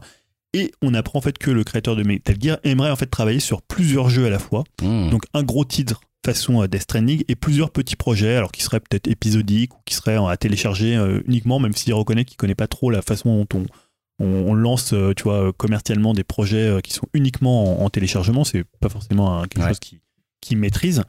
Euh, et autre projet commun pour les deux hommes, bah, sortir du jeu vidéo et aller vers d'autres médias, alors comme des films évidemment, c'est un peu le, truc qui revient souvent quand on parle de Kojima, mais pas que, puisqu'il parle aussi de faire des mangas ou des animés avec évidemment, puisqu'on a Shinkawa et euh, Kojima, bah, des mechas qui seraient dans, l'affaire. Euh, alors, moi, ça me hype parce que, honnêtement, si on pouvait après avoir des doutes après euh, MGS5 sur la capacité de Kojima à sortir un projet en respectant des dates, on sait que bah, la gestation de, de, comment, de Metal Gear Solid 5 de Phantom Pain, Mm. elle a été extrêmement compliquée. Bah, faut dire qu'avec Death Stranding, c'était plutôt rassurant parce que c'était un Ouais. jeu, il avait quand même monté le studio, lancé le projet, Ah sorti ouais. le jeu en 4 ans, Ouais, c'était très avec vite. un, euh, quand même un degré de finition et de qualité. Alors ouais, puis après, en plus, peut- il avait même son, même son moteur physique euh, avait été travaillé pour le jeu, il me semble. Alors si sinon, c'est le moteur. Decima euh, Ah oui, qu'il avait pris pour euh, de Horizon Zero Dawn. D'accord. Autant sur MG5, il a écrit un moteur. Ouais, c'est peut-être ça. ça aussi qui lui avait C'est ça qui pris beaucoup plus de temps. temps. ouais. Après, on sait qu'il y avait des conflits entre lui et, et- et Konami. Il y avait l'épisode de finalement de le scinder le jeu en un prologue et, euh, et un, un jeu, un jeu principal. Bah, on se dit que bah, finalement, maintenant, comme il arrive quand même à, à faire un gros, bah, sorte de triple A euh, en 4 ans avec euh, montage de studio, euh, euh, avec pas non plus, enfin, c'est une grosse équipe. Hein, C'est vrai qu'il délivre, hein, du coup. hein. On se dit que peut-être il peut voilà, il peut sortir un gros jeu sur- les ouais. 4-5 ans. Et... Ouais, ouais, un gros jeu et travailler en parallèle sur des petits projets, peut-être. Euh, De toute façon, c'est un homme dont on ne doute pas qu'il a de l'imagination et la volonté d'aller vers d'autres médias. Il l'a toujours dit, Ouais. on l'a toujours vu dans ses jeux, même avec toutes ces espèces de, de cinématiques qui étaient incorporées, euh, qui pouvaient faire euh, Ouais, après, je sais pas si c'est une bonne chose. Moi, je le, je le trouve toujours intéressant. Ce que je disais dans, la, dans le top euh, 2019. c'est que Pour moi, c'est surtout un grand game designer euh, avant tout. Quoi. Bah, J'espère qu'il hum, restera quand même dans le jeu vidéo. euh. Ça mérite de voir ce qu'il peut faire à côté. Ah oui, oui. Ça mérite ouais. de voir. Dernier projet qui hype avant de passer à la partie animée euh, dont Yao euh, va, voilà, va nous parler de beaucoup de choses dans cette partie animée. Beaucoup de, news animées ce mois-ci. Euh, dernière, je disais, euh, dernier projet qui hype, qui fait un peu la transition finalement, parce qu'on parle déjà d'animation avec The Witcher en animation. Euh, Dimitri, tu, tu voulais faire une petite news là-dessus? Ouais, donc euh, bah, chez Upcast, on a quand même plutôt bien accroché à la série euh, Witcher. hein. Et on en parler. Et on emmerde les critiques. Et on va en parler d'ailleurs. eh ouais, et Julien, euh, Julien va nous en parler. Ah, Ouais, c'est ouais. bien ça. C'est un petit conseil. Euh, donc forcément, quand on nous propose du rap, euh, eh ben ça nous hype. Euh, en attendant d'avoir la saison 2 de la série live avec Henry Cavill, Netflix a annoncé un film d'animation appelé Nightmare of the Wolf. Après, c'est pas étonnant, hein, le Witcher, euh, bah, on n'a plus besoin de lui jeter un sou, hein, il doit bien être blindé euh, vu le carton d'audience sur la plateforme. Ah ouais, mais on veut réécouter la chanson là, ça y est, c'est trop tard. Ah voilà. ça, c'était sûr. Et euh, on n'a pas encore trop de détails sur le film en lui-même, mais euh, il devrait être connecté à la série, euh, vu qu'on retrouve la showrunner euh, et euh, un des scénaristes de la série derrière euh, le projet. On sait juste que ça sera animé par le studio Mir, euh, un studio coréen qui a déjà bossé avec Netflix sur la série Voltron. J'ai pas regardé, donc je sais pas trop ce que ça vaut. Euh, c'est pas encore confirmé, mais bon, on peut aussi se douter que Henry Cavill euh, va être impliqué dans le projet, euh, vu comme c'est parti. Pour le doublage. ouais. Voilà, pour le doublage. Donc, euh, en tout cas, voilà, on a, on a Surtout bien, ça. hâte de, on a bien hâte de voir ça, quoi. C'est un gros fan de son propre rôle, hein, finalement, Henry Cavill, et ça, ça rassure et ça se sent. On en reparlera. On en reparlera. Tout à Euh, l'heure. voilà, non mais c'est vrai qu'on est hypé euh, par tout ce qui peut concerner The Witcher. Ici, on est des clients. On va en reparler tout à l'heure. Tu l'as dit. Passons Il y a un clic. à la partie animée que j'annonçais riche Yao. Euh, J'ai l'impression que tu as beaucoup de choses à nous dire sur la partie animée, beaucoup de Bah, choses qui mon sont dernier numéro, donc Ouais, hein. brille de, ta de tes derniers feux, euh, avec beaucoup de, de bonnes nouvelles pour, euh, en animation. Comme tu diras, c'est les chinoiseries, c'est ça Ah, Exactement. je ne dis plus ça. on Ah, n'ose plus. fini en On n'ose 2020. plus. C'est Voilà. c'est propre, sinon on va finir, euh, voilà, on va Voilà. finir épinglé sur Twitter. Bah non, j'ai commencé avec. euh, on- euh, c'est tu le casses ou Pikachu? Je crois que c'est Pikachu C'est qu'on parlait, Pikachu. ouais, de- des enfants du temps. Donc euh, tu as vu d'ailleurs, tu pourras m'épauler si, si t'as envie. Ah, tu fais un conseil dans la rubrique, c'est ça? Tu fais un conseil dans la rubrique. Ouais. D'accord, ok. Exact. non, mais Ouais, c'est- 2020, c'est c'est l'année du changement. Ouais. Donc je fais d'abord un petit pitch hein, global du film et du réalisateur. Donc c'est un film d'animation japonais écrit et réali- et réalisé par Makoto Shinkai et produit par Comics Wave Film qui suivent le succès de 2016. Donc Your Name, je sais pas si toi tu l'as vu euh, Julien? Tout à fait, je l'ai vu deux fois, je l'ai revu. Oui, Ah, j'ai beaucoup aimé. Et toi tu l'as vu Dim aussi non? Ouais, ouais, je l'avais vu J'aime aussi. beaucoup ce film. Puis Greg il s'en fout de l'animation de toute façon. Euh, donc le film est sorti le 19 juillet 2019 au Japon. Et chez nous, il est sorti le 8 janvier 2020. T'en profites parce que je suis absent. C'est ça. J'ai adoré Your Name. Ah ouais, ah, c'est bien. bien. Cinéma, euh, la semaine de sa sortie. Ah, classe. Donc, euh, il a actuellement le dernier film japonais à avoir rapporté plus de 10 milliards de yens au box-office japonais de 2019, le précédent étant Your Name, il y a trois ans. Il est le septième film jap- japonais le plus lucratif au Japon et aussi le sixième film d'animation japonais de tous les temps, quand même. Ouais, quand même. Ah putain, ouais. Ah, quand Ah, mais même. Your Name, c'était un tel carton. Ouais, c'est ça. Donc, donc les Enfants du Temps est, est également le long métrage le plus rentable de 2019 au Japon, devançant le film en prise de vue réelle Aladdin de Guy Ritchie. On avait oublié ce Ah film bah aussi. voilà un autre bon film de Guy Ritchie. Dis donc. Il est cartonné par contre. Donc je vous fais le résumé. C'est le jeune lycéen Odaka Morishima quitte son domicile sur une île isolée pour s'installer à Tokyo, mais il manque rapidement d'argent. Un peu comme certains ch- chez nous. hein. il, vit, avec ton pied de micro en or là. il vit dans l'isolement, mais trouve finalement un travail en tant qu'écrivain pour un magazine occulte louche. Après que Odaka commence à travailler, le temps reste pluvieux jour après jour, puis dans un coin très fréquenté de la ville, il rencontre une jeune fille nommée Ina Amano. Ina et son jeune frère vivent ensemble, mais mènent une vie joyeuse et stable. Cette fille enjouée et déterminée possède un pouvoir étrange et merveilleux, le pouvoir d'arrêter la pluie et de dégager le ciel. Voilà en gros pour le pitch. C'est beau. Et Fantastique. Donc, mon avis, j'ai trouvé déjà techniquement que c'était un film ultra, ultra beau, encore plus beau que, que Your Name. Ah ouais, alors, Et je trouve franchement, il a vraiment une patte en termes de décor et scénographie. Il est vraiment balèze de retranscrire euh, le pays tel quel. Quoi, Ouais, ça marche bien. Ça marche très bien dans au Your niveau Name. de l'échelle. Après, peut-être mon, mon souci, c'est que je trouvais que c'est comme une sorte de Your- Name bis en fait, Ah dans le sens où il utilisait comme j'ai trouvé les mêmes codes avec la, la musique d'accroche bien pop, avec les séquences qui montent, qui montent, et je trouve que c'était assez similaire. C'est le même groupe non, qui fait la. Je crois que La c'est le titre, ouais. je crois. Ouais, ouais. Et j'ai aussi un problème, mais là c'est lié à moi. Je crois que hum, de voir des héros, euh, enfin lycéens, des jeunes, je crois que je. Ça y est, t'en as marre. Non, mais même depuis longtemps, mais j'ai vraiment, vraiment du mal avec toujours les mêmes problématiques au niveau des termes de, tu sais, des émotions, des, des coupes. T'aimes pas trop les jeunes, quoi. Ah, moi j'en déteste Ça ça. y est, ouais. Les enfants, les jeunes. En ce moment, il Tout ce qui est bonheur, enfant Donc, et jeunesse. Après, j'ai euh, du mal avec ça, mais bon, je trouve qu'il en rajoute pas non plus, mais j'ai quand même du mal. Mais après, il y a quand même des adultes, mais je me quand un film sur les vieux, quoi, des vieux, voilà, Ah, mais des vieux qui remontent le temps, des trucs. Des, quadras ou des. Mais c'est toujours. euh, original. Le cœur des cibles, c'est lycéen. vrai. enfin, lycéen, c'est toujours la jeunesse, quoi. Et donc, ouais, j'ai eu du mal par rapport à ça, mais bon, le film se tient, c'est quand même haletant, tu vois, il fait monter, monter, monter la chose jusqu'à la fin, mais je trouve qu'il y a quand même des éléments dedans qui, qui, ont, qui ont un peu de non-sens. Mais après, comme je disais, moi, j'ai bien aimé sur le plan technique, et j'ai été content de le voir quand même au ciné, mais j'ai beaucoup, beaucoup de réserves. Je sais pas ce que tu en as pensé, Dim. Non, bah, moi j'ai bien aimé. Ouais, je suis d'accord avec toi. C'est un, ça ressemble beaucoup euh, euh, à Your Name. Ouais, c'est plus la fin, on va dire, qui m'a laissé un peu euh, plus interrogatif. Enfin, je vais pas la, la dévoiler, mais j'ai trouvé que la, la morale de l'histoire était un peu, un peu ambiguë, un peu bizarre. Mm. Je sais pas ce que toi t'en as pensé.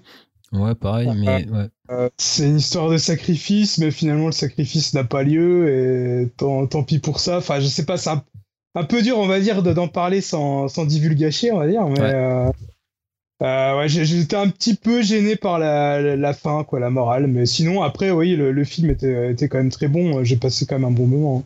Ouais, moi aussi, mais surtout que visuellement, c'est une vraie claque. Encore, on en parlait avec 1917, mais encore un film à voir sur grand écran, c'est vraiment très très beau techniquement. Je suis, je suis impressionné, quoi.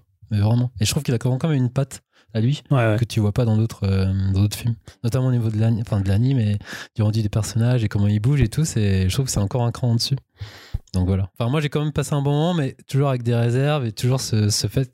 Enfin, que- qui me regarde, notamment au niveau des, comme tu disais, des, j'aimerais bien avoir des, quoi, un trentenaire quadra, quoi. C'est vrai que c'est en fait, souvent, vois. c'est souvent un petit peu les mêmes problématiques. Mais en même temps, Ouais. euh, il, a, il, a, il a fait les enfants, il a, essayé- il a fait des trucs sur des enfants plus jeunes aussi. euh, Ouais. Mais bon, Ouais. euh, c'est vrai qu'il s'attaque pas encore trop euh, à d'autres euh, types de de- d'âge, on va dire. Je sais plus. Comment ça s'appelait son premier film déjà qu'on Moi, a j'ai vu? j'ai pas tout vu. Je crois qu'il y avait les- euh, Agartha. Ouais. C'est lui qui l'a fait. Après les autres, je les connais pas très bien tant que ça à ma côté en fait. Bon, on en Mais ouais, moi je trouve que je conseille quand même. hein, C'est toujours intéressant. Après, moi j'ai eu quelques quelques réserve. Quelques voilà. petites réserves. Mais euh, visuellement, il y a quand même une claque. Mais voilà. Et donc, on enchaîne avec euh, Netflix. Du coup, des sorties en pagaille d'animes. Et je crois que Julien aussi était très content d'apprendre euh, cette news. Ghibli arrive en force. Ouais, alors non, mais j'étais content, mais surtout, je trouve que ça a fait quand même. On en a beaucoup parlé quand euh, ils ont annoncé ça. Il avait un peu teasé 15 jours avant en disant on a une grosse annonce à faire. Ouais. Et Ouais, c'est une grosse annonce hein, donc, quand même. a 21 films de Ghibli qui arrivent. 21. Putain, C'est quand même cool parce qu'il y en a beaucoup qu'on va pouvoir euh, revoir qui sont pas forcément faciles à trouver Ouais, en plus. mais hein. moi, je crois que c'était Disney. Non, c'est distribué par Disney aux États-Unis ou c'est en France? Parce que Euh, aux États-Unis, il me semble. Ouais, ouais. en, France, aussi, c'est Buena Ouais, mais ça Vista. donc c'était. euh, Il y en avait certains qui étaient très difficiles à trouver en France, même euh, bizarrement. Je- Disney. Alors, comme quoi, tu... parce que je. Je Non, me normalement. Mais... plus, il y en avait un comme ça que j'avais cherché pendant longtemps, mais je genre pour 3 ans sur Amazon, il était à 85 euros le DVD. Ah ouais s'il y a Disney Plus qui je me dis c'est bizarre qu'ils. Enfin bref. qu'ils Non, mais ils seront pas Netflix. sur. Enfin, ils seront pas forcément enlevés de Netflix quand Disney Plus. D'accord, ok. En fait, ils négocient les droits. Et apparemment, ce que disait Netflix, c'est que là, à ce moment Disney, ils étaient plutôt occupés sur d'autres trucs, Bah, notamment avec la Fox. pour nous parce que, écoute, euh, franchement, c'est Ouais, cool de pouvoir les enfants, revoir. cool aussi, euh, Et alors, faut dire que c'est en trois vagues. Hein. C'est- Ouais, ça, ouais, je dis. Ah, il y a d'accord, le ok. 1er février, on commence avec Ah. le château dans le ciel. Ouais, super, Mon voisin Totoro, super. Kiki la petite sorcière, Ouais. Souvenir goutte à goutte, celui-là je connais Je pas. connais d'ailleurs. pas celui-là, voilà, par exemple. Porco Rosso, Ah, Je peux entendre l'océan, les contes de terre et connais mer. Je connais pas, je peux entendre l'océan, je crois. Après, a- Euh, c'est lequel de Takahata là C'est euh, lequel tu veux? comment? Lequel? Bah, c'est non, c'est un des sept là qui est- il y en a un de Taka- Takahata. Euh, Tac, tac, tac, tac. c'est euh, bah, soit c'est Souvenir où je peux entendre l'océan parce que les autres c'est du euh, Miyazaki ou le fils de Miyazaki. Oui, euh, Conte de Terre-Mer là, c'est. Ouais, son fils Goro. Donc le 1er mars arrive Nausicaa de la vallée du vent. Ouh. Qui est techniquement pas vraiment un film de Ghibli, mais bon, ça c'est un autre débat. Mononoke, ouais. Mononoke Hime, donc Princesse Mononoke. Mes voisins Yamada, pour moi, le meilleur Ghibli hein, de Takahata. Ah ouais, moi, j'aime pas Non, trop, moi. il. Non, mais tu rigoles, mais Bah, sais, je techniquement, c'est une vraie prouesse. Ouais, Ah, ouais. techniquement, ouais, moi je suis pas c'est fan. Et moi, j'adore ce film. T'adores Dim? Bah, Gr- Greg aussi. hein. Ouais, ouais, je Ah, toi aussi? Ah, Ah, on je l'a vu au cinéma ensemble avec Dim. Ah, Yamada, il est Beaucoup de énorme, souvenirs. Donc, il y a Les Voyages de Shihiro, Le Royaume des Chats. Ok, mais je l'ai pas vu celui-là. Bon, bof. Arietti, je crois que tu l'adores. je Ah, j'aime beaucoup. ouais. Ouais, le conte de la princesse Kaguya, encore un Takahata sublime. Pas encore vu, je l'ai acheté. ça, ça, c'est pour Je le l'ai vu, 1er celui-là. mars. Et voilà. Et le 1er avril, donc il y a Pompoko, donc ça c'est Takahata aussi. Ouais. Si tu tends l'oreille, Ah, ok, le pas château mal. ambulant, celui-là je le déteste. Ah, moi j'aime pas du tout Château Ah, ambulant. Je Je déteste. vois pas ce que c'est si tu tends l'oreille là. Euh, c'est un, il y a une espèce de chat qui guide une petite fille euh, qui, qui vient du a royaume des chats. le royaume. Le, Ah, le royaume des chats, ouais. Ouais, avec le royaume des chats. Ouais, tout à fait, ouais. Pogno sur la falaise, Qui est très bien. la Oh, colline au coquelicot. Donc Ah, ça, je je crois que c'est pas le vu. deuxième film de Goro, Ouais. c'est ça Je crois que je l'ai vu. Bon, le vent se lève, celui-là aussi j'ai eu du, du mal à Pas vu encore. Il est plus difficile celui-là. J'aimerais bien le revoir Ouais, celui-là. Il mérite sûrement, mais Ouais. il est très différent. Hein, euh, Souvenirs de Marnie. Qui est très très bien. ouais, qui est bien. Qui est un des plus beaux, euh, je trouve. euh, Qui est magnifique. C'est- pas mal là pour le coup. Ouais, ouais, là, Netflix. euh, euh, et tu vois, c'est marrant parce que cette annonce-là, moi, m'a fait rester. Bah là, je me. Netflix, J'hésitais vraiment à me désabonner, je- j'y étais plus. Et là, j'ai j'ai vu ça, je me suis dit, ah, c'est quand même, c'est Bah, quand même moi sympa j'avais l'abonnement par un pote qui a arrêté, du coup je me suis dit ouais je vais lâcher, ça me manquait pas, mais vu Non, mais c'est cool ça, c'est une bonne annonce. Vu toutes les annonces en anime, là je vais remettre juste pour ça et je vais enchaîner. alors, avec- ouais, en Ouais, plus, moi je trouve que c'est une bonne chose aussi parce que Netflix diffuse. Alors là, c'est un petit truc technique, mais ils diffusent en 5 points. Euh, Ah je viens ouais. de découvrir là Ah que ouais. Canal et OCS c'était de la stéréo. Ah ouais, ouais, ouais. Donc par exemple, tu, je sais pas, tu Et en regardes 4K aussi, Netflix. hein. En 4K aussi, ouais. Alors le problème, c'est que en 4K, je suis pas sûr qu'elles le font parce que est-ce qu'il y a des masters 4K Ah, des, ça, des pour, Ghibli? pour ces films-là, je ne sais pas. En tout cas, ça sera au moins du 5 points, même si c'est pas du, du son HD et du 5 points et de la, de la HD, donc ça sera en bonne qualité par rapport à OCS et par qui sont en stéréo. C'est vrai que c'est pas du tout la même qualité, hein. même Mm. d'image. Hein, Bah ouais, Non, là, bah, tu vois, là, l'autre fois, je sais plus, je, je faisais des tests parce que je l'ai mis sur le projo et il y avait Marvel, euh, enfin Captain Marvel là, Captain machin. Ouais. Là, c'est en stéréo En quoi. même temps, c'est Captain Marvel. c'est un peu Ouais, dommage. mais 1990, Ah, c'est un- c'est c'est c'est un un bon hommage dommage. au film, hein, 90, c'est c'est l'époque du film. là, mais Ça me rassure parce que Spider-Man, euh, euh, Spider-Verse là sur OCS, je me dis putain, il y a un problème avec l'image, je, je trouvais pas terrible en Bah, termes de. ouais, c'est surtout question son, ils sont un peu, ouais, non, mais ils sont un peu. Bah, c'est vrai, quand tu passes sur Netflix et que c'est en 4K, tu vois la Ouais. différence. hein. Et donc du coup, ce qui va me faire abonner à Netflix, c'est les animés, les animés français qui sortent aussi en février, notamment euh, du studio Bobby Pills et Bobby Prod. J'en avais déjà parlé, je crois, de Vermine, Ouais, Ouais. est avais réalisé par ouais. Alexis Beaumont et Afid F. Benama, dont Dim va en parler vu que c'est un des co-créateurs de Platane. Et Balak aussi. Donc il y a 10 épisodes de 8 minutes. C'est- En gros, c'est les utopies euh, version trash avec des insectes que je vous la conseille très fortement cette série. Après, il y a enfin Crazy, Crazy Jung, la série réalisée par Gobi et Jérémy Perrin, déjà euh, réalisateur ce dernier de Last Man, la série. Ah, ok, ouais. C'est une série qui a mis du temps à sortir. Je crois qu'elle date de 2018. Elle n'a jamais trouvé euh, de Sérieusement diffusion. Ouais, Oh elle a été diffusée en. Enfin, diffusion télé. Elle a été diffusée notamment sur, dans plein de festivals. Et enfin, elle a trouvé une euh, sortie télé. Donc, je suis extrêmement content. C'est- Il y aura 10 épisodes, 10 épisodes de 7 minutes Ça sort quand ça, tu l'as dit? En février. Février Début février. Putain. Donc je vous fais un pitch et dans un monde sans amour ravagé par des explosions de violence, notre héros Jung va tout faire pour retrouver son amour perdu. Maria décapitée par Petit Jésus. Durant 10 épisodes d'environ 7 minutes chacun, il va croiser la route d'alliés sur son chemin.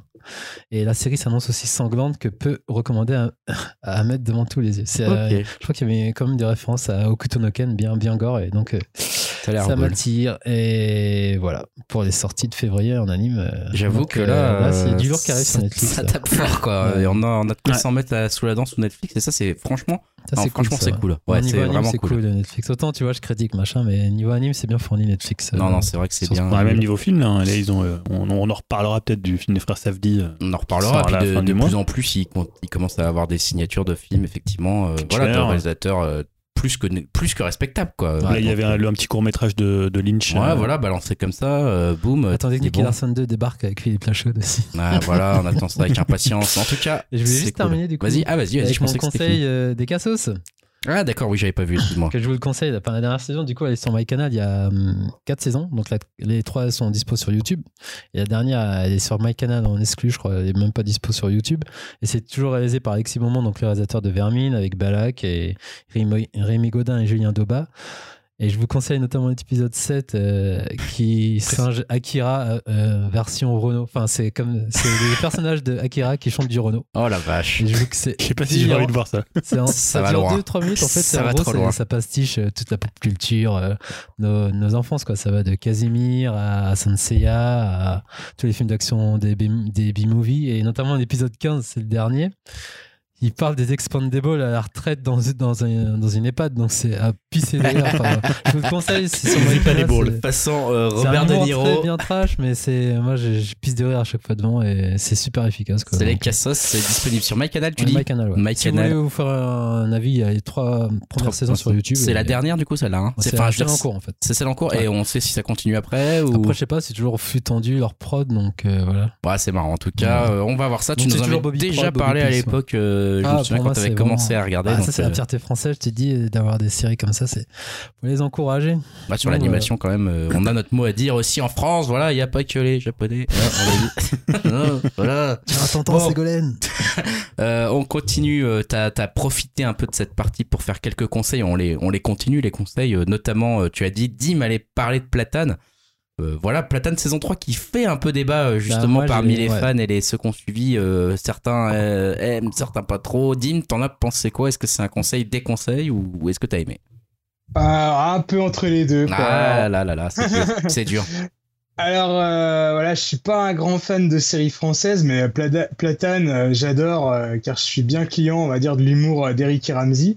Enfin là, surtout celui d'Eric, hein, et surtout, euh, je trouve que leur évolution, euh, elle est assez intéressante. hein. J'ai l'impression que Steak, euh, ça a été un tournant pour eux et la suite de leur carrière n'a plus été la même.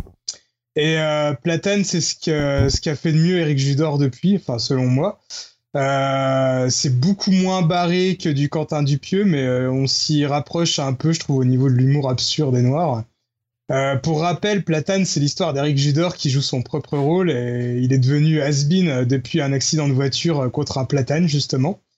Et après cet accident, euh, il cherche à redevenir populaire, euh, mais bon, c'est un peu le roi des galères et des embrouilles, surtout euh, que le perso d'Eric, c'est un vrai blaireau, voire un gros connard, et c'est ça qui est cool. Et six ans après, on a enfin une saison 3.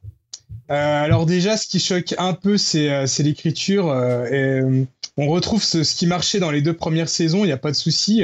comme par exemple les, les guests à chaque épisode et le fait euh, qu'il se fasse couillonner, soit par sa malchance, soit par sa connerie. Mais euh, là, j'ai trouvé que ça partait un peu dans tous les sens. j'ai l'impression que Eric euh, avait eu euh, 15 000 idées euh, et qu'il avait eu euh, envie de, de les placer, euh, toutes les placer dans cette saison, au risque d'être un petit peu indigeste, euh, voire même ses idées ne sont pas toutes abouties. Euh, par exemple, au début de la saison, on apprend qu'Eric est la réincarnation d'Adolf Hitler. C'est n'importe quoi. Euh, c'est n'importe quoi. je pensais vraiment que ça allait être le fil rouge de la saison. Et ben non, on en parle juste pendant deux ça, en épisodes fait. et ensuite plus rien. On repart sur une autre idée.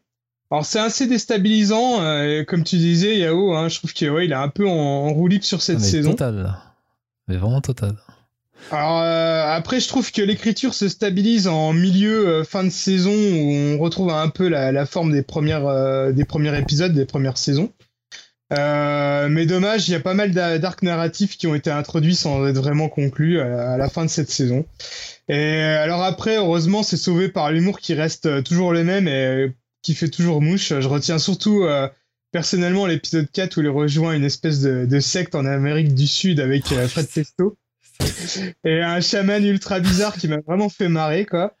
Et euh, aussi par les guests, hein, parce qu'on retrouve euh, bah, des acteurs comme Laurent Lafitte, Ouais, Mathieu Cassel, Laurent Lafitte. ouais. ouais, ou Gilles Lelouch et pas mal d'autres. Euh, c'est toujours marrant de les voir jouer leur propre rôle. Donc ouais, euh, si vous adorez, si vous, si vous adhérez à ce genre d'humour, euh, vous y trouverez quand même votre compte, mais bon, euh, faut pas avoir peur de se retrouver devant un sacré bordel scénaristique. Alors moi de mon côté par contre du coup Platane j'étais parti pour la mettre genre la série euh, préférée de- enfin une des grosses séries préférées françaises de tout le temps pour moi Ouais. parce que je sais pas si toi qui me l'avais fait découvrir la saison 1 je m'en souviens plus je crois que t'avais regardé toi non? La une, j'ai regardé le début, non, mais J'ai je pense regardé pas la que soit saison moi. 1 et la saison 2 Ouais, c'est Dim, il me semble qu'il t'en avait parlé. mais même avant Ouais, j'avais je- en amont mais euh, après donc du coup moi je suis pas un fan de Eric et Judor euh, limite euh, je les trouve pas Ouais. mais là pour le coup la saison 1 et la saison 2 pour moi c'était en termes d'écriture euh, série française j'étais sur le cul C'est parfait, Ouais, parfait, je trouve qu'il reprenait vraiment les codes bah, de ses, hum, ses influences américaines, quoi, comme il le dit. Et là, le 3, je sais pas ce qui s'est passé avec la 3. Enfin, j'ai pas été jusqu'au bout encore. Là, du coup, je me suis j'ai fait trois épisodes et là, j'ai- ça a été très très douloureux. Ouais, ouais, Et comme ouais. il dit, il commence avec un truc genre c'est le fils d'Adolf Hitler et après, on s'en fout. Donc, je me dis vraiment, euh, je sais pas ce qu'il lui a pris en 6 ans. Il est parti dans toutes les directions et. En Ah, gros, ça va trop loin dans la que créativité. j'aimais pas de lui, en il a fait. trop d'idées. Et pourtant, pour lui, c'est sa meilleure saison. euh, sans, Bah, aboutie. j'ai- C'est sa saison la plus J'ai l'impression euh, qu'en fait, euh, il s'est peut-être dit, bah c'est ma dernière saison. Après, euh, on me laissera plus en faire une autre. Alors, euh, je vais je vais tout placer dedans. Mais C'est un peu la pression que ça donne, je, je trouve. Mais euh, bon, après, euh, voilà, moi j'ai regardé ça, on va dire. euh, après, je me suis fait une raison là-dessus et euh, j'ai pris, on va dire, la série pour ce qu'elle est, pour euh, pour juste pour l'humour et, et j'avoue que ça m'a quand même bien fait marrer. Et comme je disais, vers la fin de la saison, je trouve que ça retrouve un peu plus le, rythme de croisière euh, des deux premières, quoi. Donc ça, passe quand même. hein. Parce que moi j'adorais la fin de la saison 2, il va aux Antilles, mais c'était des bars quoi. Quand il était aux Antilles avec sa famille, j'étais mort de rire. Et je retrouvais pas cette, euh, cet humour. Bon, je vais quand même essayer. Vu ce que Didi, mais par ici ça commence à stabiliser vachement, j'ai quand même lui donner une chance, mais euh, surtout par rapport à son acolyte, euh, comment il s'appelle déjà euh, Flex, Flex, enfin, il est excellent. Ouais, il, Il est est énorme. trop Bah, fort, il, il est toujours, aussi- il est toujours aussi énorme, je trouve, dans cette Ouais. saison. Donc euh, ouais, je vais peut-être lui donner sa chance, mais là j'ai vraiment du mal. Toi, tu l'avais vu toi Non, non, moi je, je connais aucune des saisons de Platane, donc, euh, mais j'ai vu que les critiques étaient effectivement très partagées, voire assez mauvaises pour la saison 3. Euh, voilà, faites-vous votre propre avis et venez nous dire sur application.fr si vous l'avez vu et si vous avez été un peu euh, déçu finalement comme euh, Yao et vous êtes tombé de haut, euh, contrairement à d'autres séries qui savent nous ravir. Ah, Witcher. Ici, bien sûr, oui, voilà, bien sûr, Julien, il est temps de crever l'abcès. Eh oui. Qu'est-ce que, pourquoi les critiques se sont autant trompés Eh bien, en disant que cette série était, était nulle? Moi, je comprends Bah, pas. Je, je sais pas. Je, je- je- Non, en fait, euh, moi, j'ai failli la rater parce que, enfin, pas failli la rater parce que je l'aurais revu, mais honnêtement, euh, les critiques étaient tellement assassines euh, sur, sur la série. Ah, mais oui, mais moi, je- Euh, je, je moi, je suis- pense que les, beaucoup de, de- de critiques, en fait, bah, enfin, pris un peu le phénomène Game of Thrones en cours de route, bah, finalement, c'est pas des gens qui aiment ni la fantasy, ni le genre en, en lui-même, ni qui connaissent l'univers de, de The Witcher. Donc, finalement, euh, pour eux, c'était euh, une espèce de d'ersatz de euh, Xena la guerrière ou de. Non, mais ça, franchement, je l'ai entendu citer, tu vois. Ah ouais, Euh, non, mais les critiques ont été extrêmement dures avec The Witcher. hein. euh, voilà, et en plus, euh, c'est à faire. enfin, en plus, c'est un peu de mépris pour les œuvres de Sapkowski, parce que c'est quand même des œuvres qui sont très antérieures à celles de R.R. Martin, tu vois, donc euh, c'est pas non plus. euh, enfin, Ouais. Tu peux exister en dehors de Game of Thrones. En plus, la série, elle a rien à voir. Enfin, non, elle a rien à voir. on est plus dans de la dark euh, fantasy, alors que bah, Game of Thrones, on est plus sur des intrigues, on est plus sur des intrigues un peu shakespeariennes. euh, voilà, on est moins sur un univers euh, Là, il y a un fantasy. vrai univers fantasy Il y a un vrai univers fantasy. différent. Il y a, moi, je trouve beaucoup aussi de. hum, Alors, j'en ai, j'en ai- j'en ai quelques fois parlé pour quand on va parler de Witcher 3, mais euh, c'est ce côté un peu conte de fées, un peu macabre. Il y a ce- Mm. cette idée avec des malédictions, avec des, des choses comme ça. Et euh, non, moi, alors moi, j'ai pris vraiment beaucoup de plaisir à regarder cette série. Euh, je trouve oui. tout fonctionne. Enfin, il y a quelques trucs un peu cheap dans Mais certains bien sûr, monstres mais qui sont un ça peu qui fait cheap. presque plaisir. Ouais, il y a- voilà. Il y a un côté presque. Sans que ça soit dérangeant. Non, mais presque. Mais même ça fait une certaine. Je trouve que tu, tu as une certaine affection par rapport à ce côté cheap parfois. Peut-être aussi, ouais. Moi, ça m'a m'a vraiment créé ça, tu vois. Peut-être ah, le, marrant, dernier épisode un petit peu plus décevant par rapport au, au reste de la, de la saison. Euh, mais par contre, je trouve qu'en plus, même na- narrativement, c'est une série qui est quand même assez, euh, qui est quand même assez aventureuse. C'est-à-dire Ouais, que qui est les, couillu, ouais. ouais, les, c'est une série qui prend le risque pour les gens qui connaissent pas du tout l'univers de, bah, de les perdre. Parce qu'il y a plusieurs timelines à des époques différentes de, de la vie des persos Ouais. qui vont être amenés à se croiser tout au long euh, des, euh, bah, des 8 épisodes. Euh, alors moi, j'étais pas tellement perdu parce que le jeu qui se passe après, finalement, tout ce qu'il raconte là et qui est basé sur les bouquins, notamment les premières nouvelles, et euh, bah, finalement, quand tu sais ce qui s'est passé après, tu arrives à recomposer facilement, Mm. te dire bah, quand est-ce que Geralt il peut rencontrer Ciri, quand est-ce qu'il rencontre Yennefer. Enfin, voilà, quand tu connais déjà les persos, c'est vrai que ça aide, et je pense qu'il y a peut-être des gens, et à raison, hein, qui ont dû être perdus euh, dans les premiers Bah, épisodes. Moi, j'étais complètement paumé. Hein. Avant Ouais. l'épisode 4, j'étais complètement perdu. Mais c'est presque ça aussi qui m'a plu. C'est que je me suis dit, tiens, il, il se passe un truc au niveau de l'écriture qui est, qui est couillu. Ouais. Je comprends pas tout. Et du coup, ça m'a donné envie de comprendre. Parce que je me suis dit, ils vont éclairer ça, c'est forcé. Parce que je savais que j'avais entendu le nom, si tu veux, de Siri ou des trucs comme Ouais. ça. Donc je savais qu'à un moment, euh, il va falloir qu'ils se rencontrent. En plus, ils te le disent assez clairement. Ouais, et puis en plus, ils, hé- ils hésitent pas à, à mettre des choses. euh, Enfin, tu commences par l'histoire de la reine de, de la reine Calante. euh, tu Oui. la vois au début, Oui. et après tu la revois. Donc il y a tu des. la vois, tu la revois, il tu y a des flashbacks, des- c'est avant, c'est quoi, c'est qu'est-ce Ouais. qu'elle fout? Enfin, après, tu vois qu'elle elle, elle se marie plus ou moins au mec que t'as vu dans le premier épisode, donc tu te dis, ah bah non. Donc attends, là c'est avant.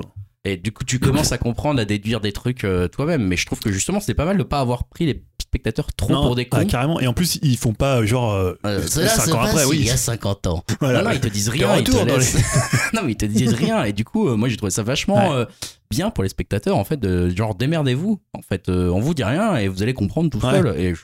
c'était une très bonne idée, Et en alors, fait. autre gros, euh, après je vous laisserai la parole, mais autre gros point fort de la série, bah, c'est Henri Cavill. Sûr. Et alors, honnêtement, euh, ouais, Est-ce qu'il a sa moustache? Alors, il n'a pas de moustache, non, Ah, il est, il est, il est gris. presque un berbe, hein, sous, enfin, les, je veux dire, il a pas du tout de, de barbe, hein, les, les, les, witch- les sorceleurs sont, euh, je crois pas qu'ils aient de barbe d'ailleurs.